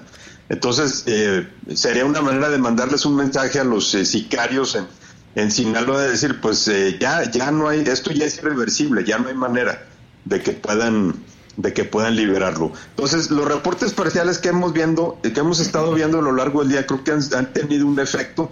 Sí falta el gobierno ya de una narrativa completa, pero por lo menos ya sabemos o ya tenemos más o menos una idea de qué es lo que ha sucedido eh, el gobierno mexicano necesitaba sacarse esta espina, ¿no? Tanto el gobierno federal, el presidente, el ejército, la marina, la Secretaría de Seguridad necesitaban sacarse esta espina que la tenían muy clavada y que pues ahorita se la pueden entregar con muñito a, a Joe Biden. Sí, espina que no se la saca la Marina, que fueron los que hicieron el primer operativo, sino la Secretaría de la Defensa Nacional, Javi principalmente el ejército, que fueron los responsables ¿no? de, haber diseñado y montado el operativo. Y bueno, también hay que recordar que ese operativo en su momento se dio a petición de una orden de, captura eh, solicitada por, Estados, Unidos. o sea, aquí el, involucramiento del gobierno de Estados Unidos es claro eh, desde un principio. Eh, y el punto importante, que es en donde, digamos, resarcieron los fallos de la vez anterior, pues tiene que ver con la cómo sacar a Ovidio de Culiacán. Eh, creo que eh, esos detalles los, los, veríamos más adelante en la, en la narrativa que tendría que presentar el gobierno federal, de ver cómo se hizo la evacuación de, de Ovidio Guzmán, porque sí sería interesante ver cómo la planearon, porque ese fue justo el principal fallo de la vez pasada. Que supongo que es lo que se presentará en unas horas, ¿no? O sea, eso tendría que, que ser, así como tuvimos las imágenes del culiacanazo pasado, ¿no? De cuando este, capturan a Ovidio, tendríamos que ver eso en unas horas, ¿no? Sí, definitivamente. Pero vamos, al gobierno es que está urgido de una narrativa, digamos, positiva eh, para ellos, pues esto les presenta una buena una buena oportunidad. Eh, vamos, para contrarrestar también esta idea de que el gobierno federal estaba eh, estaba eh, demasiado solícito o acomodaticio o benevolente con el cártel de Sinaloa, pues obviamente esto también le sirve para contrarrestar todas esas versiones. Eh, ¿Es lo que va a pasar ahora si a Ovidio Guzmán lo van a poner en un avión a Estados Unidos o no? Bueno, pues eso ya lo estaremos viendo también en los próximos días. Pero ahorita, pues ya por lo menos tenemos claro qué fue lo que pasó. Eh, ya solamente necesitaríamos conocer los detalles. Sí, mira, eh, la violencia está creciendo, Javi, te voy contando, Mazatlán está con al menos cinco vehículos quemados que están bloqueando el paso en la carretera a El Aval, a la altura del kilómetro 5. Eh, lo que nos dicen es que en ese lugar no se ven muchos vehículos, pero eh, no es posible pasar debido a que están totalmente bloqueados ya los carriles. Las operaciones de la central de autobuses de Culiacán ya está, pues ya está reportando robo de unidades. La Fiscalía y el Congreso suspenden labores por la inseguridad en Culiacán y, y así vamos y van creciendo, ¿no? Eh, la ola de violencia y se va extendiendo, Javi, por el estado. No, claro, y en Mazatlán, en los mochis también hay reportes. Eh, esto por una parte nos hace cuestionarnos, pues, ¿dónde ha estado todo el trabajo de inteligencia de- del ejército para detectar a estos, eh, no a estos grupos, obviamente los grupos están eh, identificados, eh, sino para por lo menos eh, calibrar el músculo de estos grupos, ¿no? Porque, vamos, eh, no hemos visto eh, violencia en, en, eh, Sinaloa, eh, o por lo menos no niveles elevados de violencia en los últimos meses. Parecía que las cosas estaban tranquilas. Entonces uno se pregunta, ¿de dónde sale tanta gente? ¿no? O sea, ¿de, de dónde sale todo este músculo que puede desarrollar el cártel de Sinaloa, que lo tiene pues desplegado por todo el estado, ¿no? Eh, obviamente haciendo los diferentes trabajos eh, de un grupo criminal, pero que en cualquier momento los pueden movilizar de esta manera. Ahora, también se presenta una oportunidad para el gobierno federal eh, de, de, eh, poner un ejemplo, ¿no? Es decir, pues eh, ya por más que, hagan, eh, esto es irreversible, ¿no? Y dar una, un golpe contundente a la, a la organización. O sea, no, esto no se puede quedar nada más en la detención de Ovidio Guzmán. También tendríamos que ver después la detención de los diferentes líderes de las células o de los integrantes de las células que están haciendo este desafío abierto al, al gobierno mexicano. De un mensaje como el que pues se acaba de mandar también en Ciudad Juárez, en donde hoy se reporta que falleció en un enfrentamiento este personaje del Neto, que es el que Ujú. orquestó la fuga en el penal de Ciudad Juárez el día primero de el día primero de enero.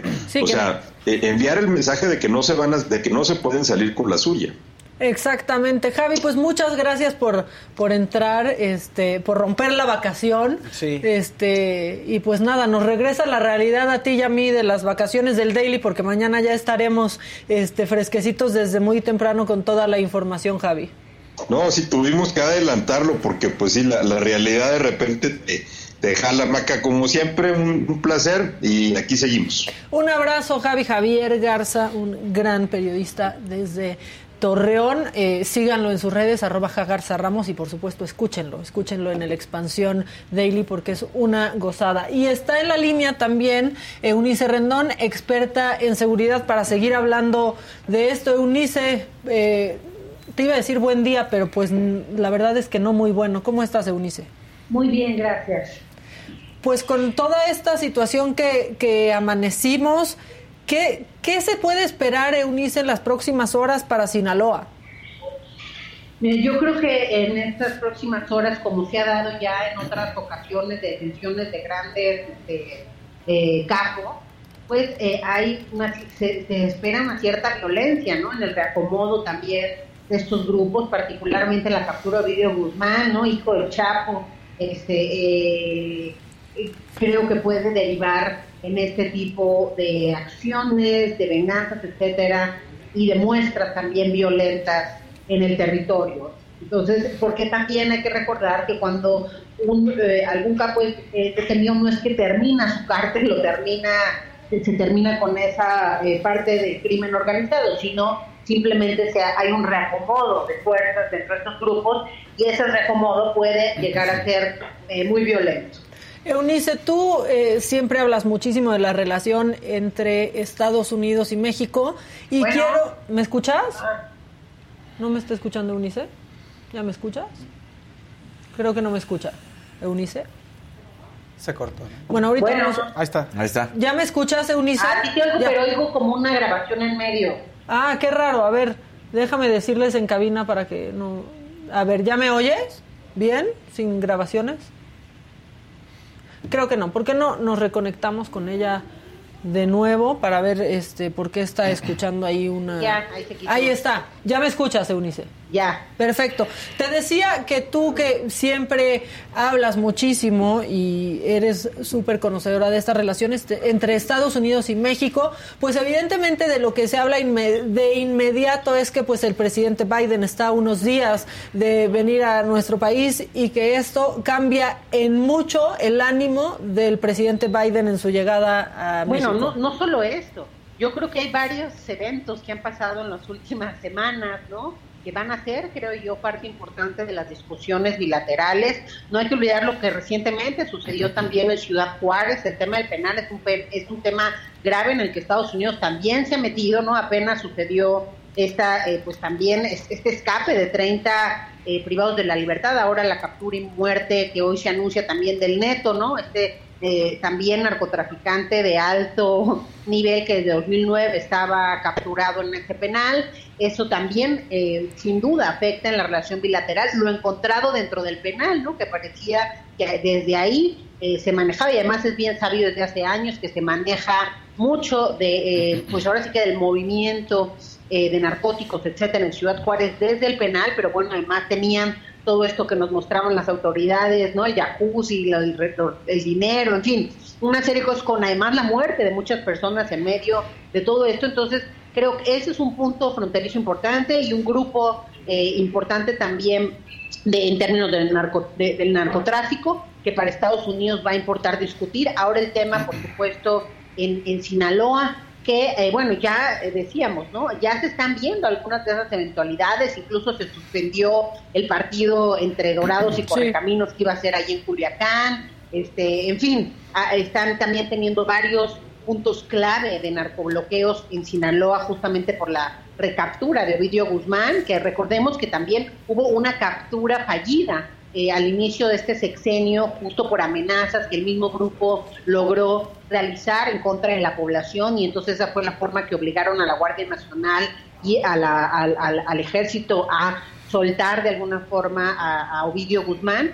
Hay incluso afectaciones, este, los vuelos se está revisando en Twitter entre Sinaloa y Ciudad de México, se está moviendo toda la embajada de Estados Unidos, ya emitió también una alerta sobre el estado de Sinaloa para no viajar con alerta número 4, que es la máxima que ellos tienen. Entonces, bueno, estamos viendo que sí hay también varios puntos de inflexión en la relación. El tema de seguridad hay que recordar que es uno de los puntos básicos o uno de los puntos que para Estados Unidos importa más en materia de esta relación bilateral, particularmente todo el tema de narcóticos, que siempre hace una prioridad, lo fue en Iniciativa Mérida, lo sigue siendo ahora en el Acuerdo Bicentenario para Estados Unidos.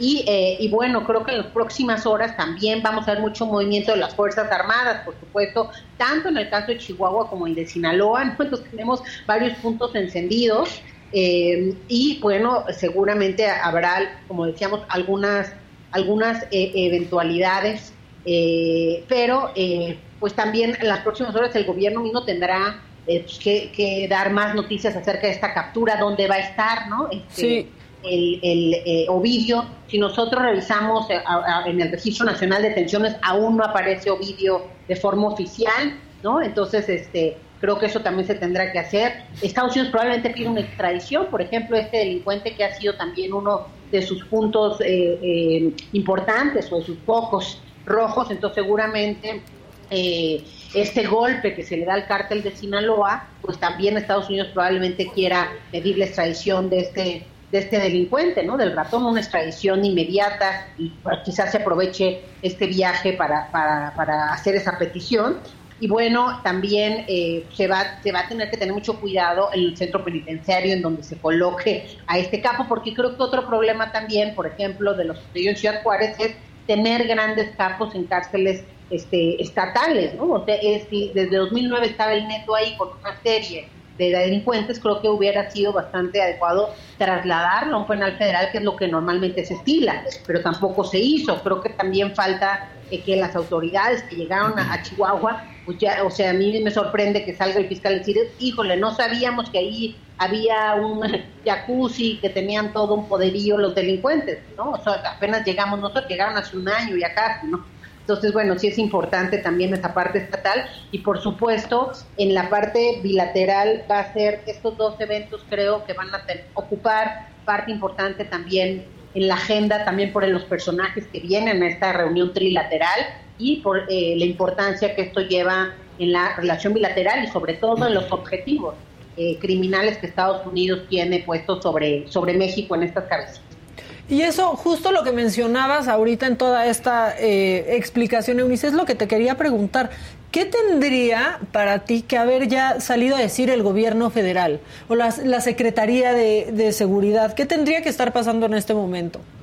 Pues yo creo que sí, eh, al menos qué va a pasar, dónde va a estar, qué, qué, qué se planea, si sí va a haber una extradición o no. O sea, creo que no han salido porque han de estar organizando todo. Yo sí creo que la visita tiene una relación importante, repito, tras los hechos en Chihuahua, Estados Unidos se metió también, o sea, esta ha habido labor de inteligencia colaborativa también con ellos, creo yo, en estos dos casos. En el caso de Ovidio hay que recordar que eh, la vez anterior, cuando lo capturaron, lo dejaron ir, pues Estados Unidos eh, de alguna forma sí nos manifestó ¿no? un cierto desacuerdo con la forma en que se operó este dispositivo, ¿no? poco cuidado, etcétera, y que terminó en la huida de este narcotraficante. Entonces, bueno, yo creo que están planeando bien qué, decir porque pues, se da en un contexto este, de, del mes mismo de la visita, entonces yo creo que las próximas horas tendrán que salir, pues al menos informarnos, ¿no? Cómo se dio la captura de una forma más detallada, ¿no? ¿Quién participó en esta investigación? ¿Qué inteligencia de quiénes tenía para esta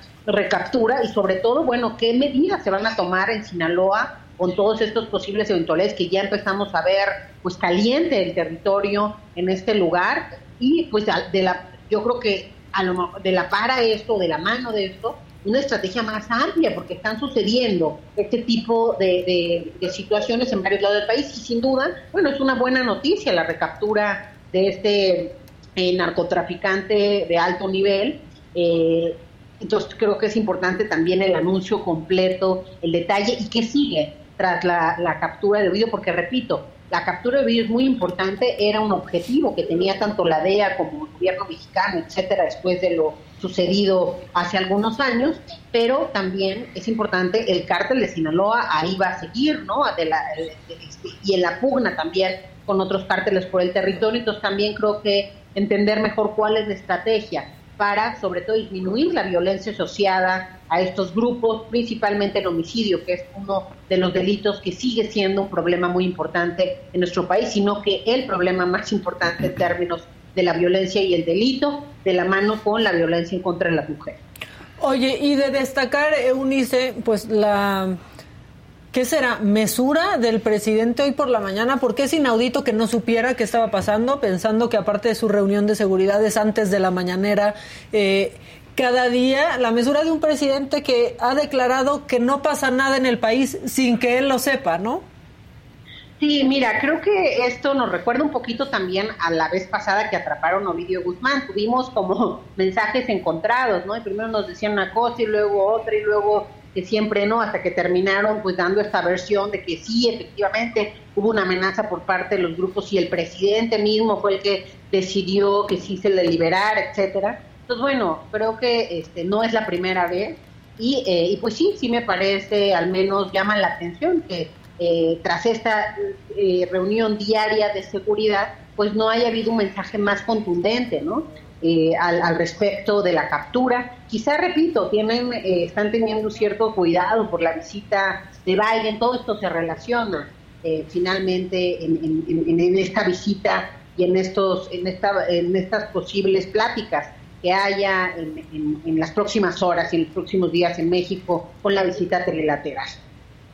Pues sí, pues muchas gracias Eunice por darnos esta radiografía sobre estas cuestiones de seguridad y lo que viene y lo que significa esta detención. Muchas gracias, Eunice.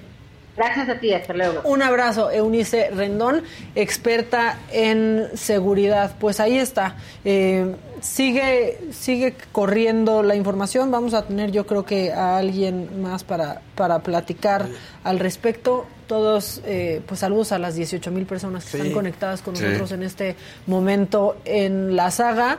Eh, pues aquí estamos juntos tratando de entender a este mundo, tratando de entender lo que, lo que sucede en el, en el país, esperando que haya respuesta de las autoridades federales, no, no, no respuesta, sino digamos que nos expliquen un paso a paso lo que sucedió, cómo sucedió, como lo hacen siempre que hay un operativo de esta magnitud, ¿no? Nos dan la radiografía completa, Fausto. Yo creo que en el chat ahí se estaban burlando de mí, de, mis, de lo que estaba yo diciendo de los operativos. No, les prometo que sí, sí sé, es algo que lo- de lo que sí sé de inteligencia y de operativos. ¿Cómo? Pues misteriosos caminos, pero les prometo que sí. Es que estaban burlando, ay sí, Fausto, jaja. No te enganches, no te enganches. No te enganches, Estamos además Los tratando. Aquí estamos pero me dio risa también. juntos Estamos tratando de entender lo y de que, lo que lo que sucede. y tengo a Javier Oliva, él es experto también en seguridad.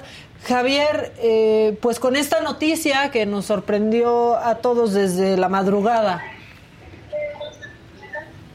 Pues eh, gracias, Maca, primero por la invitación. Y. Mira, hay un aspecto que está pasando de largo en la mayor parte de, de los analistas, y lo digo con toda franqueza. Eh, al mismo tiempo, las Fuerzas Armadas de México están en dos operativos tácticos importantes, uno en Ciudad Juárez y otro en Culiacán al mismo tiempo. De acuerdo a mis estudios, probablemente esté equivocado, nunca se había dado, al menos con esta intensidad. Entonces esto es muy importante señalarlo porque también aquí quedaría muy evidente que cuando hay la decisión, la voluntad de que ninguna instancia armada criminal puede desafiar al Estado mexicano sin consecuencias, sea quien sea el presidente de la República, sea cual fuera el partido político que esté gobernando, lo que está en juego es la viabilidad del Estado-Nación, no del gobierno en turno. Lo que hoy estamos viendo es la acción del Estado mexicano ante desafíos lanzados por organizaciones criminales, una pandilla en el caso de Ciudad Juárez, una organización criminal en el caso de Culiacán. Entonces esto pues evidentemente eh, una, un cambio muy importante, ojalá y así sea, en lo que se refiere a la forma a través de la cual las Fuerzas Armadas están haciendo frente a este problema que tiene décadas. Quien diga que esto comenzó con Calderón, pues le hace falta estudiar.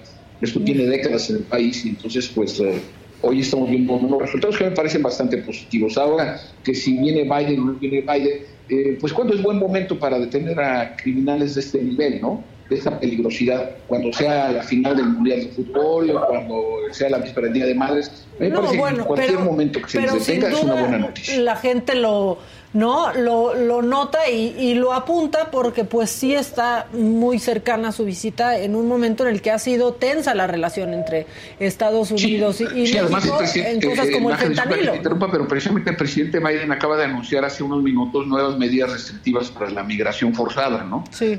Eh, y además, si nosotros hacemos un análisis de la relación en México-Estados Unidos, cuando se dan visitas de este nivel, o encuentros, o cualquier otro tipo de, eh, eh, de evento de carácter diplomático binacional de alta envergadura, usualmente hay una filtración antes o después de medios estadounidenses que están especializados en filtraciones. Y se está el histórico caso de, de Watergate, que fue resultado de una, de una filtración que terminó con la renuncia del presidente Nixon. Entonces, eh, eh, filtraciones de documentos, eh, información sensible que puede vulnerar algún área del gobierno mexicano en turno. Entonces, es una, es una práctica, es una ley no escrita, ¿no? A mí no me sorprende, francamente. Lo que sí me parece es una, es una noticia importante es el, el, cabecilla de, la- de los misiles fue abatido en un acto de resistencia. Imaginen, de acuerdo a los reportes iniciales ya confirmados, él viajaba en un auto BMW blindado, imaginemos, encontraron cinco chalecos tácticos, armas largas y droga, ¿no? Entonces, este nivel de delincuentes que además resiste el acto de autoridad porque al ser perseguido choca en una gasolinera y ahí es el intercambio de disparos. Entonces, en, en menos de 24, estamos hablando en un proceso de menos de 10 horas, ¿no? Simultáneos. Y esto no se nos debe escapar como ciudadanos preocupados por la situación de la inseguridad pública en el país. Y me parece que estamos viviendo horas verdaderamente cruciales en lo que se refiere al futuro inmediato en materia de seguridad pública. Sí, lo que pareciera es que esta noticia se quedó chiquita ante lo que, ¿no? Ante lo que sucedió y está sucediendo ahorita en Culiacán, pero es la verdad importantísimo. No, sí, sin duda, pero puedo estar equivocado porque ves que este, como científico social revisé mis archivos y es la peor masacre de funcionarios públicos en reclusorios que se ha dado en los registros que yo tengo. La de Ciudad Eh, Juárez. En, en lo, de, lo de Ciudad Juárez, sí, claro, porque además muchos medios, Maca, han salido con un tono edulcorante diciendo que fueron muertos. No, fue una masacre de 19 asesinatos. Hay que decir las cosas como son, porque si no seguimos anestesiados ante la violencia creciente que vive el país. ¿no? Entonces, hay que decir las cosas como son y como se dieron los acontecimientos, ¿no?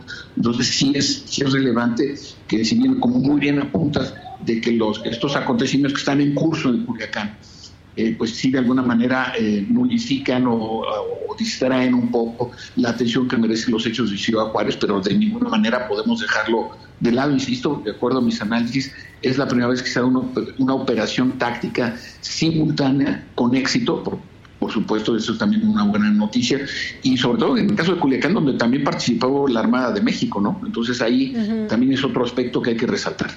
Eso te, te, iba a preguntar, ¿cómo, ¿cómo interpretas o cómo es a tus ojos, eh, pues hasta ahora, este operativo de, de la Sedena en Culiacán, este segundo intento? Bueno, mira, aquí hay un aspecto muy importante y ofrezco una disculpa a ti y al auditorio si soy un tanto técnico, pero pues es mi propia formación como científico social. Es la segunda vez que yo tengo registrado donde un helicóptero artillado utiliza balas trazadoras. Las balas trazadoras se utilizan en horas de oscuridad para que el artillero pueda ver, ¿no? Con estas balas trazadoras que van, le iluminan el objetivo hacia donde está dirigida la metralla. Eh, la ocasión anterior que yo tengo registrado fue en el, el 2018, uh -huh. ya estaba en curso la, la campaña presidencial y hubo un, una operación de la Armada de México en Tepic donde también se utilizaron balas trazadoras. Cuando se utiliza este tipo de armamento, y, y es muy importante y soy enfático en decirlo, es una operación de clara contundencia y determinación y en la medida con el tipo de, de, de recursos armados o, o, operaciones logísticas que se despliegan y a las cuales, pues hoy cualquier ciudadano, cualquier ciudadano se vuelve un reportero a través de medio de comunicación que es un celular, ¿no? Sí. grabar conversaciones, grabar discursos y en este caso grabar escenas propiamente que se desarrollan en el lugar donde la operación de las Fuerzas Armadas y de la Guardia Nacional se está desplegando en el momento. Ahora, Javier, nos pregunta la gente, y estoy segura que te puedo hacer esa, esa pregunta a ti. ¿Por qué el objetivo principal es Ovidio, no sus tres hermanos, sus otros hermanos? Bueno, lo, esta sí es una apreciación estrictamente personal y por lo tanto subjetiva. Eh, pues eh, la medida en que recordemos cuando se habla del fracaso de la operación del 19 de octubre del 2019 en Culiacán, no hubo ningún fracaso. Si dispararon un tiro, pues están las fotos, entró el personal eh, de, de, las fuerzas de élite a su casa sin disparar un tiro. Y ya después lo que se decidió, el presidente de la República lo ha dicho más de tres veces que tomó esa decisión, que eso sería materia de otro análisis. Pero lo cierto es que bueno, yo podría utilizar una expresión un tanto eh, coloquial, pues que no puede, no puede haber un delincuente que se burle así del Estado mexicano, ¿no? Pues Yo creo sí. que es en ese sentido que pues eh, tenemos que analizar esa situación. Porque aparte ha sido la asignatura pendiente, ¿no? De pues del presidente pareciera es lo que más le han recordado también. Así es, así es. Pues muchas gracias, bueno, entonces, Javier. Vamos a estar atentos a la evolución, al posicionamiento que vaya a dar el gobierno federal, el gobierno estatal, que en los manejos de crisis, tú como experta en medios de comunicación sabes que en este tipo de situaciones hay que nombrar a un vocero, no que salga el gobernador, el secretario de Seguridad Pública, el senador, no, un solo vocero y tiene sí. que ser el gobierno federal. Es lo, es lo que te iba a decir, se han, se han tardado, ¿no? Porque de pronto comenzaba a correr la información y el presidente municipal diciendo, diciendo que no sabía nada, el gobernador diciendo que no sabía nada, y el presidente, extrañamente mesurado, el presidente que ha dicho que no hay nada que suceda en este país sin que él sepa, diciendo que no sabía, pero que como eso de las 11 habría una conferencia, claro. conferencia que no ha iniciado, ¿no? La otra regla fundamental en el manejo de crisis, y perdón, insisto si suena muy académico, la otra regla de oro es no dejes espacios cronológicos Exacto. de información, porque surgen especulaciones, rumores, suposiciones, ¿no? y, que, no, que no pueden de ninguna manera suplir información confirmada y oficial en un evento tan sensible como los que estamos viviendo. Porque ahora la información oficial que tenemos es una fuente cercana, confirma que una fuente oficial confirma, pero no hay una cara, ¿no? No hay una persona dándonos los datos y los detalles de todo lo que sucedió, cuando aparte sigue no habiendo violencia en este momento en Culiacán y se está extendiendo por el Estado. Bueno, ahí es, evidentemente los servicios de inteligencia militares y civiles eh, haber tomado las precauciones, las providencias para la contención a las manifestaciones eh, que usualmente se dan. En este caso lo hemos visto muchas ocasiones, lamentablemente, en el caso de Tamaulipas, cuando se detiene a un cabecilla de una organización criminal de la entidad, eh, hay bloqueos, etcétera. Es decir, es, una medida recurrente, entonces habrá que estar atentos a las respuestas o a las reacciones, más, más que respuestas, reacciones que puedan tener eh, estas, estos criminales. Javier, muchas gracias. Como siempre, un gusto escucharte, este, a pesar de las circunstancias eh, por las que platicamos. Muchas gracias, Javier.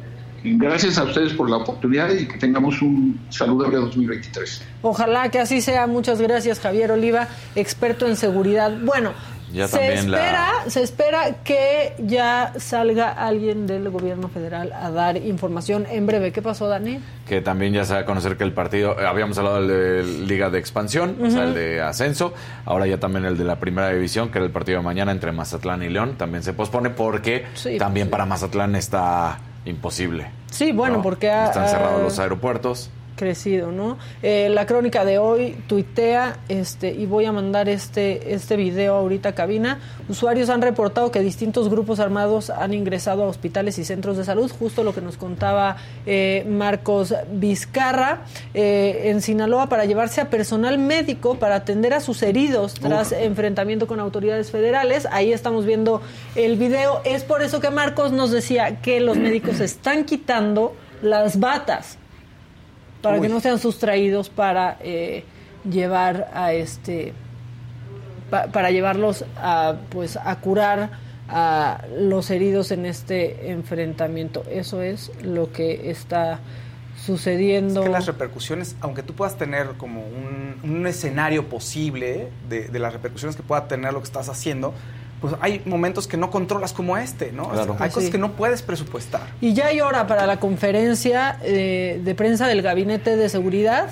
Va a ser a las 12.45 del día. Eh, se va a transmitir en redes sociales y eh, pues también por Sepropie. Bueno, pues ahí está. 12.45 será el anuncio oficial del gobierno federal será eh, la Secretaría de Seguridad y Protección Ciudadana la que esté encargada, como lo había dicho el presidente desde temprano, la que esté encargada pues de informar todo lo que sucedió y lo que está sucediendo. Lo que sucedió, la captura del hijo del Chapo, de Ovidio Guzmán, eh, lo que está sucediendo, pues que sigue la violencia en Culiacán y que se ha extendido a distintos lugares del estado de Sinaloa y lo que sucederá. Eso es lo que estamos esperando. Ovidio está en la Ciudad de México, sí o no. Todas esas preguntas solamente pueden ser contestadas en la conferencia que va a ser a las 12.45 de la mañana, este, bueno, del día, ya no será la mañana. Entonces, bueno, es más o menos una hora lo que tendremos que esperar para saber eh, todos los todos los datos que son once y media, sí, a las 12.45 en una hora y cuarto por ahí, ya tendremos toda la, la información. Entonces, bueno, pues así estuvieron, así estuvo ah. la mañana este compañeros. Así estuvo la mañana. Muchas gracias a todos los que nos están acompañando, a las 19 mil almas conectadas aquí. Este, pues les agradecemos mucho. Aquí en la saga, pues estamos comprometidos absolutamente todo el, el equipo y siempre encabezados por Adela Micha. Aquí estamos todos, este, pues al tiro. Así que, este, pues nada, esos son los hechos, esa es la recapitulación. Ya platicamos con Javier Garza, nos da pues eh, un poco cómo lee él todo esto, lo que espera que pase, con Eunice Rendón también, con Javier Oliva. Creo que este pues tenemos distintas voces y diversas para darles un panorama lo más completo posible de lo que está sucediendo. Este, no Jorge marca para presidente en 2060, no, espérate, eso ya. No, no, no. Falta mucho, eh, pero bueno, eso es lo que sucedió, es lo que está sucediendo. Sí se reportan ya hechos violentos en Mazatlán, también en distintos lugares de, Sinaloa, principalmente en Culiacán. Estaría bien, no sé si se puede antes de irnos, que no sé si ya nos vamos a ir, pero hablar de nuevo con Marcos Vizcarra, a ver si estuviera disponible solamente pues para despedirnos de, de él y saber cómo está viviendo en este momento todo lo que está sucediendo. Ya vimos justo las imágenes de lo que nos contó, de pues cómo entran a este hospital para querer llevarse doctores, eh, doctores que están atendiendo a los heridos, ¿no? De, de los ataques y pues están quitándose las batas para que no se los lleven a atender a los eh, heridos pues, del cártel. Entonces, pues quisiera platicar con, con, con Marcos para pues despedirnos, darle, darle las gracias y saber eh, desde ahí, desde donde está sucediendo todo, cómo van las cosas. Y yo escucho a lo lejos, que creo que ya lo estamos conectando, ya en unos, en unos segundos. De verdad, gracias a todos los que están conectando eh, con nosotros. Gracias por sus comentarios. De verdad los valoramos. Yo los, este, los valoro muchísimo también. Y ya tengo ahorita sí a Marcos Vizcarra. Me lo está conectando Gisela. Muchas gracias, Gisela, porque tampoco ha parado ni Josué, ni Kevin, ni Chalini, ni Fernando, ni la redacción. Débora, Nadia, Susan, todos. Eh, muchas gracias. Marcos, eh, estamos aquí de nuevo a punto de cerrar esta transmisión. Queríamos platicar contigo, saber cómo va todo por allá. Muy bien. Eh, bueno, eh, comentarles que ahorita se ve una tensión tremenda. Hay carros pasando por todos lados, hay camionetas pasando eh, por todos lados, eh, hay este, muchos más vehículos incendiándose por todo Culiacán. No hay como tal tráfico local.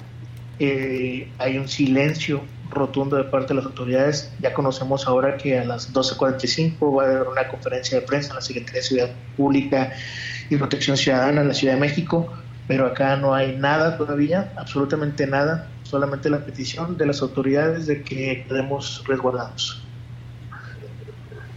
Pues sí, es lo que estamos viendo. Por allá tú que escuchas, sigues escuchando disparos. Eh, ¿Cómo lo estás viviendo en este momento, Marcos?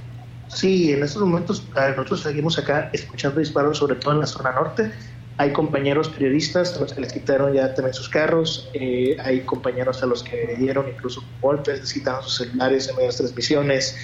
Hay este, una situación de violencia muy fuerte, es generalizada por toda la ciudad. Eh, hay escándalo por todos lados, hay muchas personas que están resguardando en negocios, en lugares como este donde me encuentro yo ahorita, que es un hotel.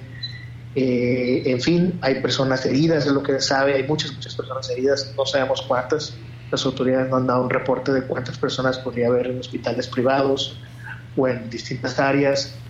Eh, hay cortinas de humo por todo Culiacán.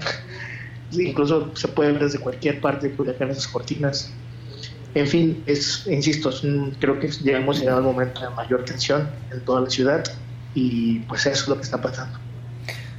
Marcos, yo te quería preguntar, ¿tu familia vive también en, en Culiacán?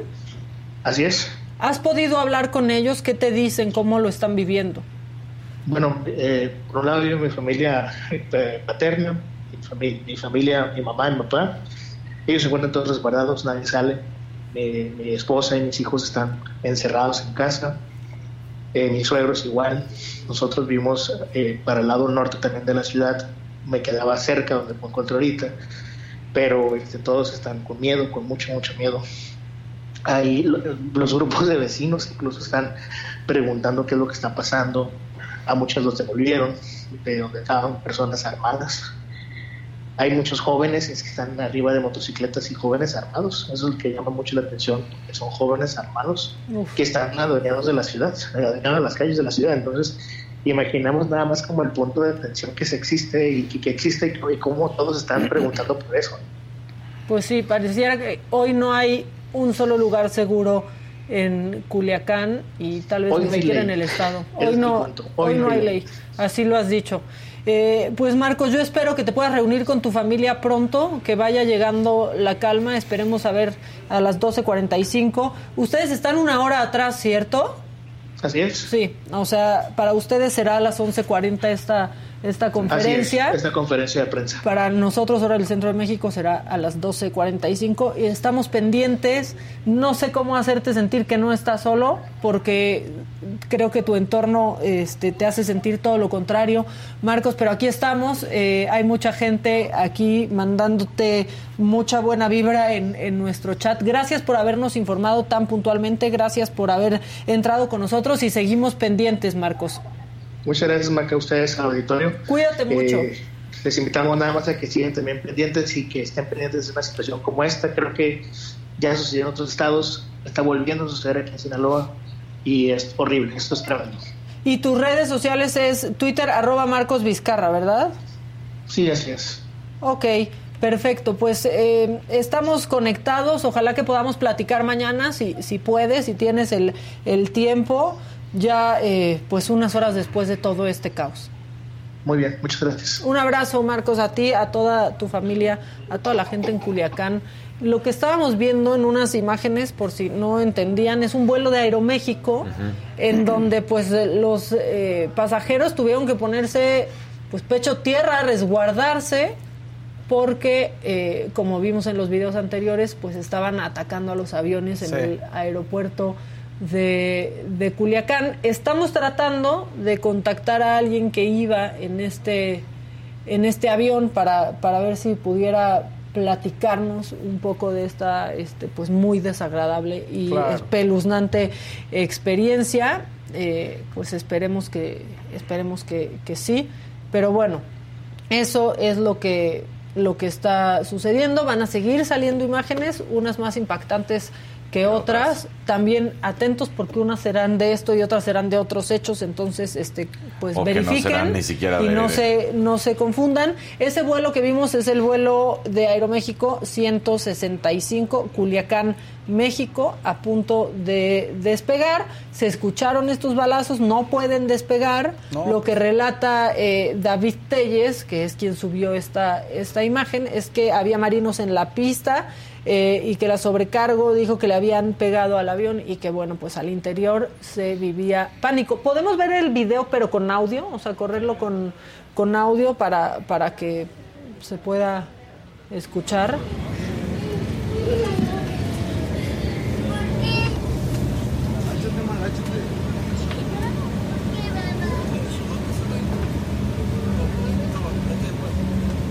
¿Qué pasó? ¿Qué pasó?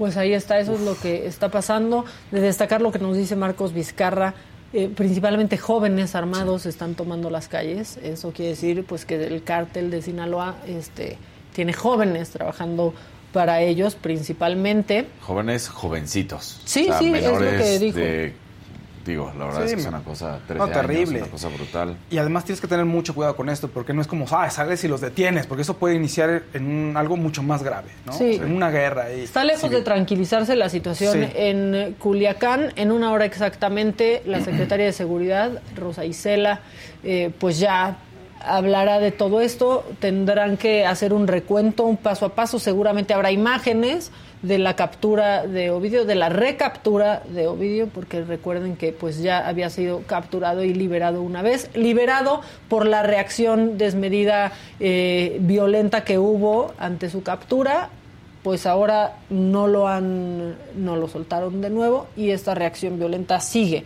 Entonces, bueno, pues de eso seguramente mañana también platicaremos. eh, estamos pendientes, seguimos aquí, Sí, sí. Sí. seguimos aquí eh, y cualquier eh, pues acontecimiento los estaremos acompañando como siempre, porque a eso aspiramos aquí en Saga, acompañarlos en todo lo que sucede de absolutamente todos los, los temas.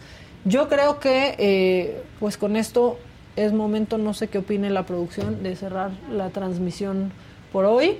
Eh, les agradecemos mucho por habernos acompañado, un programa que fue completamente diferente al que teníamos planeado, pero así son las noticias y así son las cosas, eh, ¿no? Sí. En los medios de Sí, comunicación, sí. el chiste es estar listos y aquí estamos siempre listos para informarlos a ustedes, para acompañarlos, este, y como se los dije, pues para juntos tratar de entender lo que pasa, aunque cada vez es más imposible. Nosotros los esperamos aquí mañana a las 9 de la mañana y atentos a la conferencia de prensa a las 12.45. Muchas gracias. Nos vemos mañana.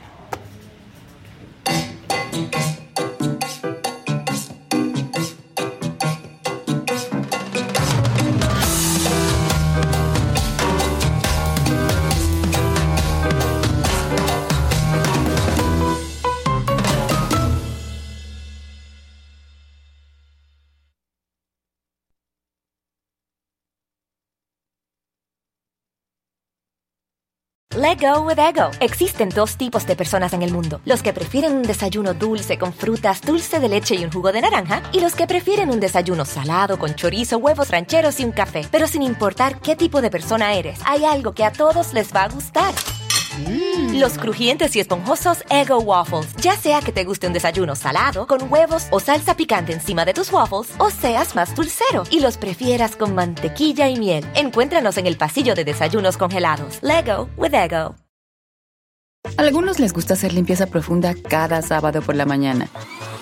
Yo prefiero hacer un poquito cada día y mantener las cosas frescas con Lysol. El limpiador desinfectante Brand New Day de Lysol limpia y elimina el 99.9% de virus y bacterias. Y puedes usarlo en superficies duras y no porosas de tu hogar con una fragancia que lleva a tus sentidos a un paraíso tropical. No solo limpies, limpia con Lysol.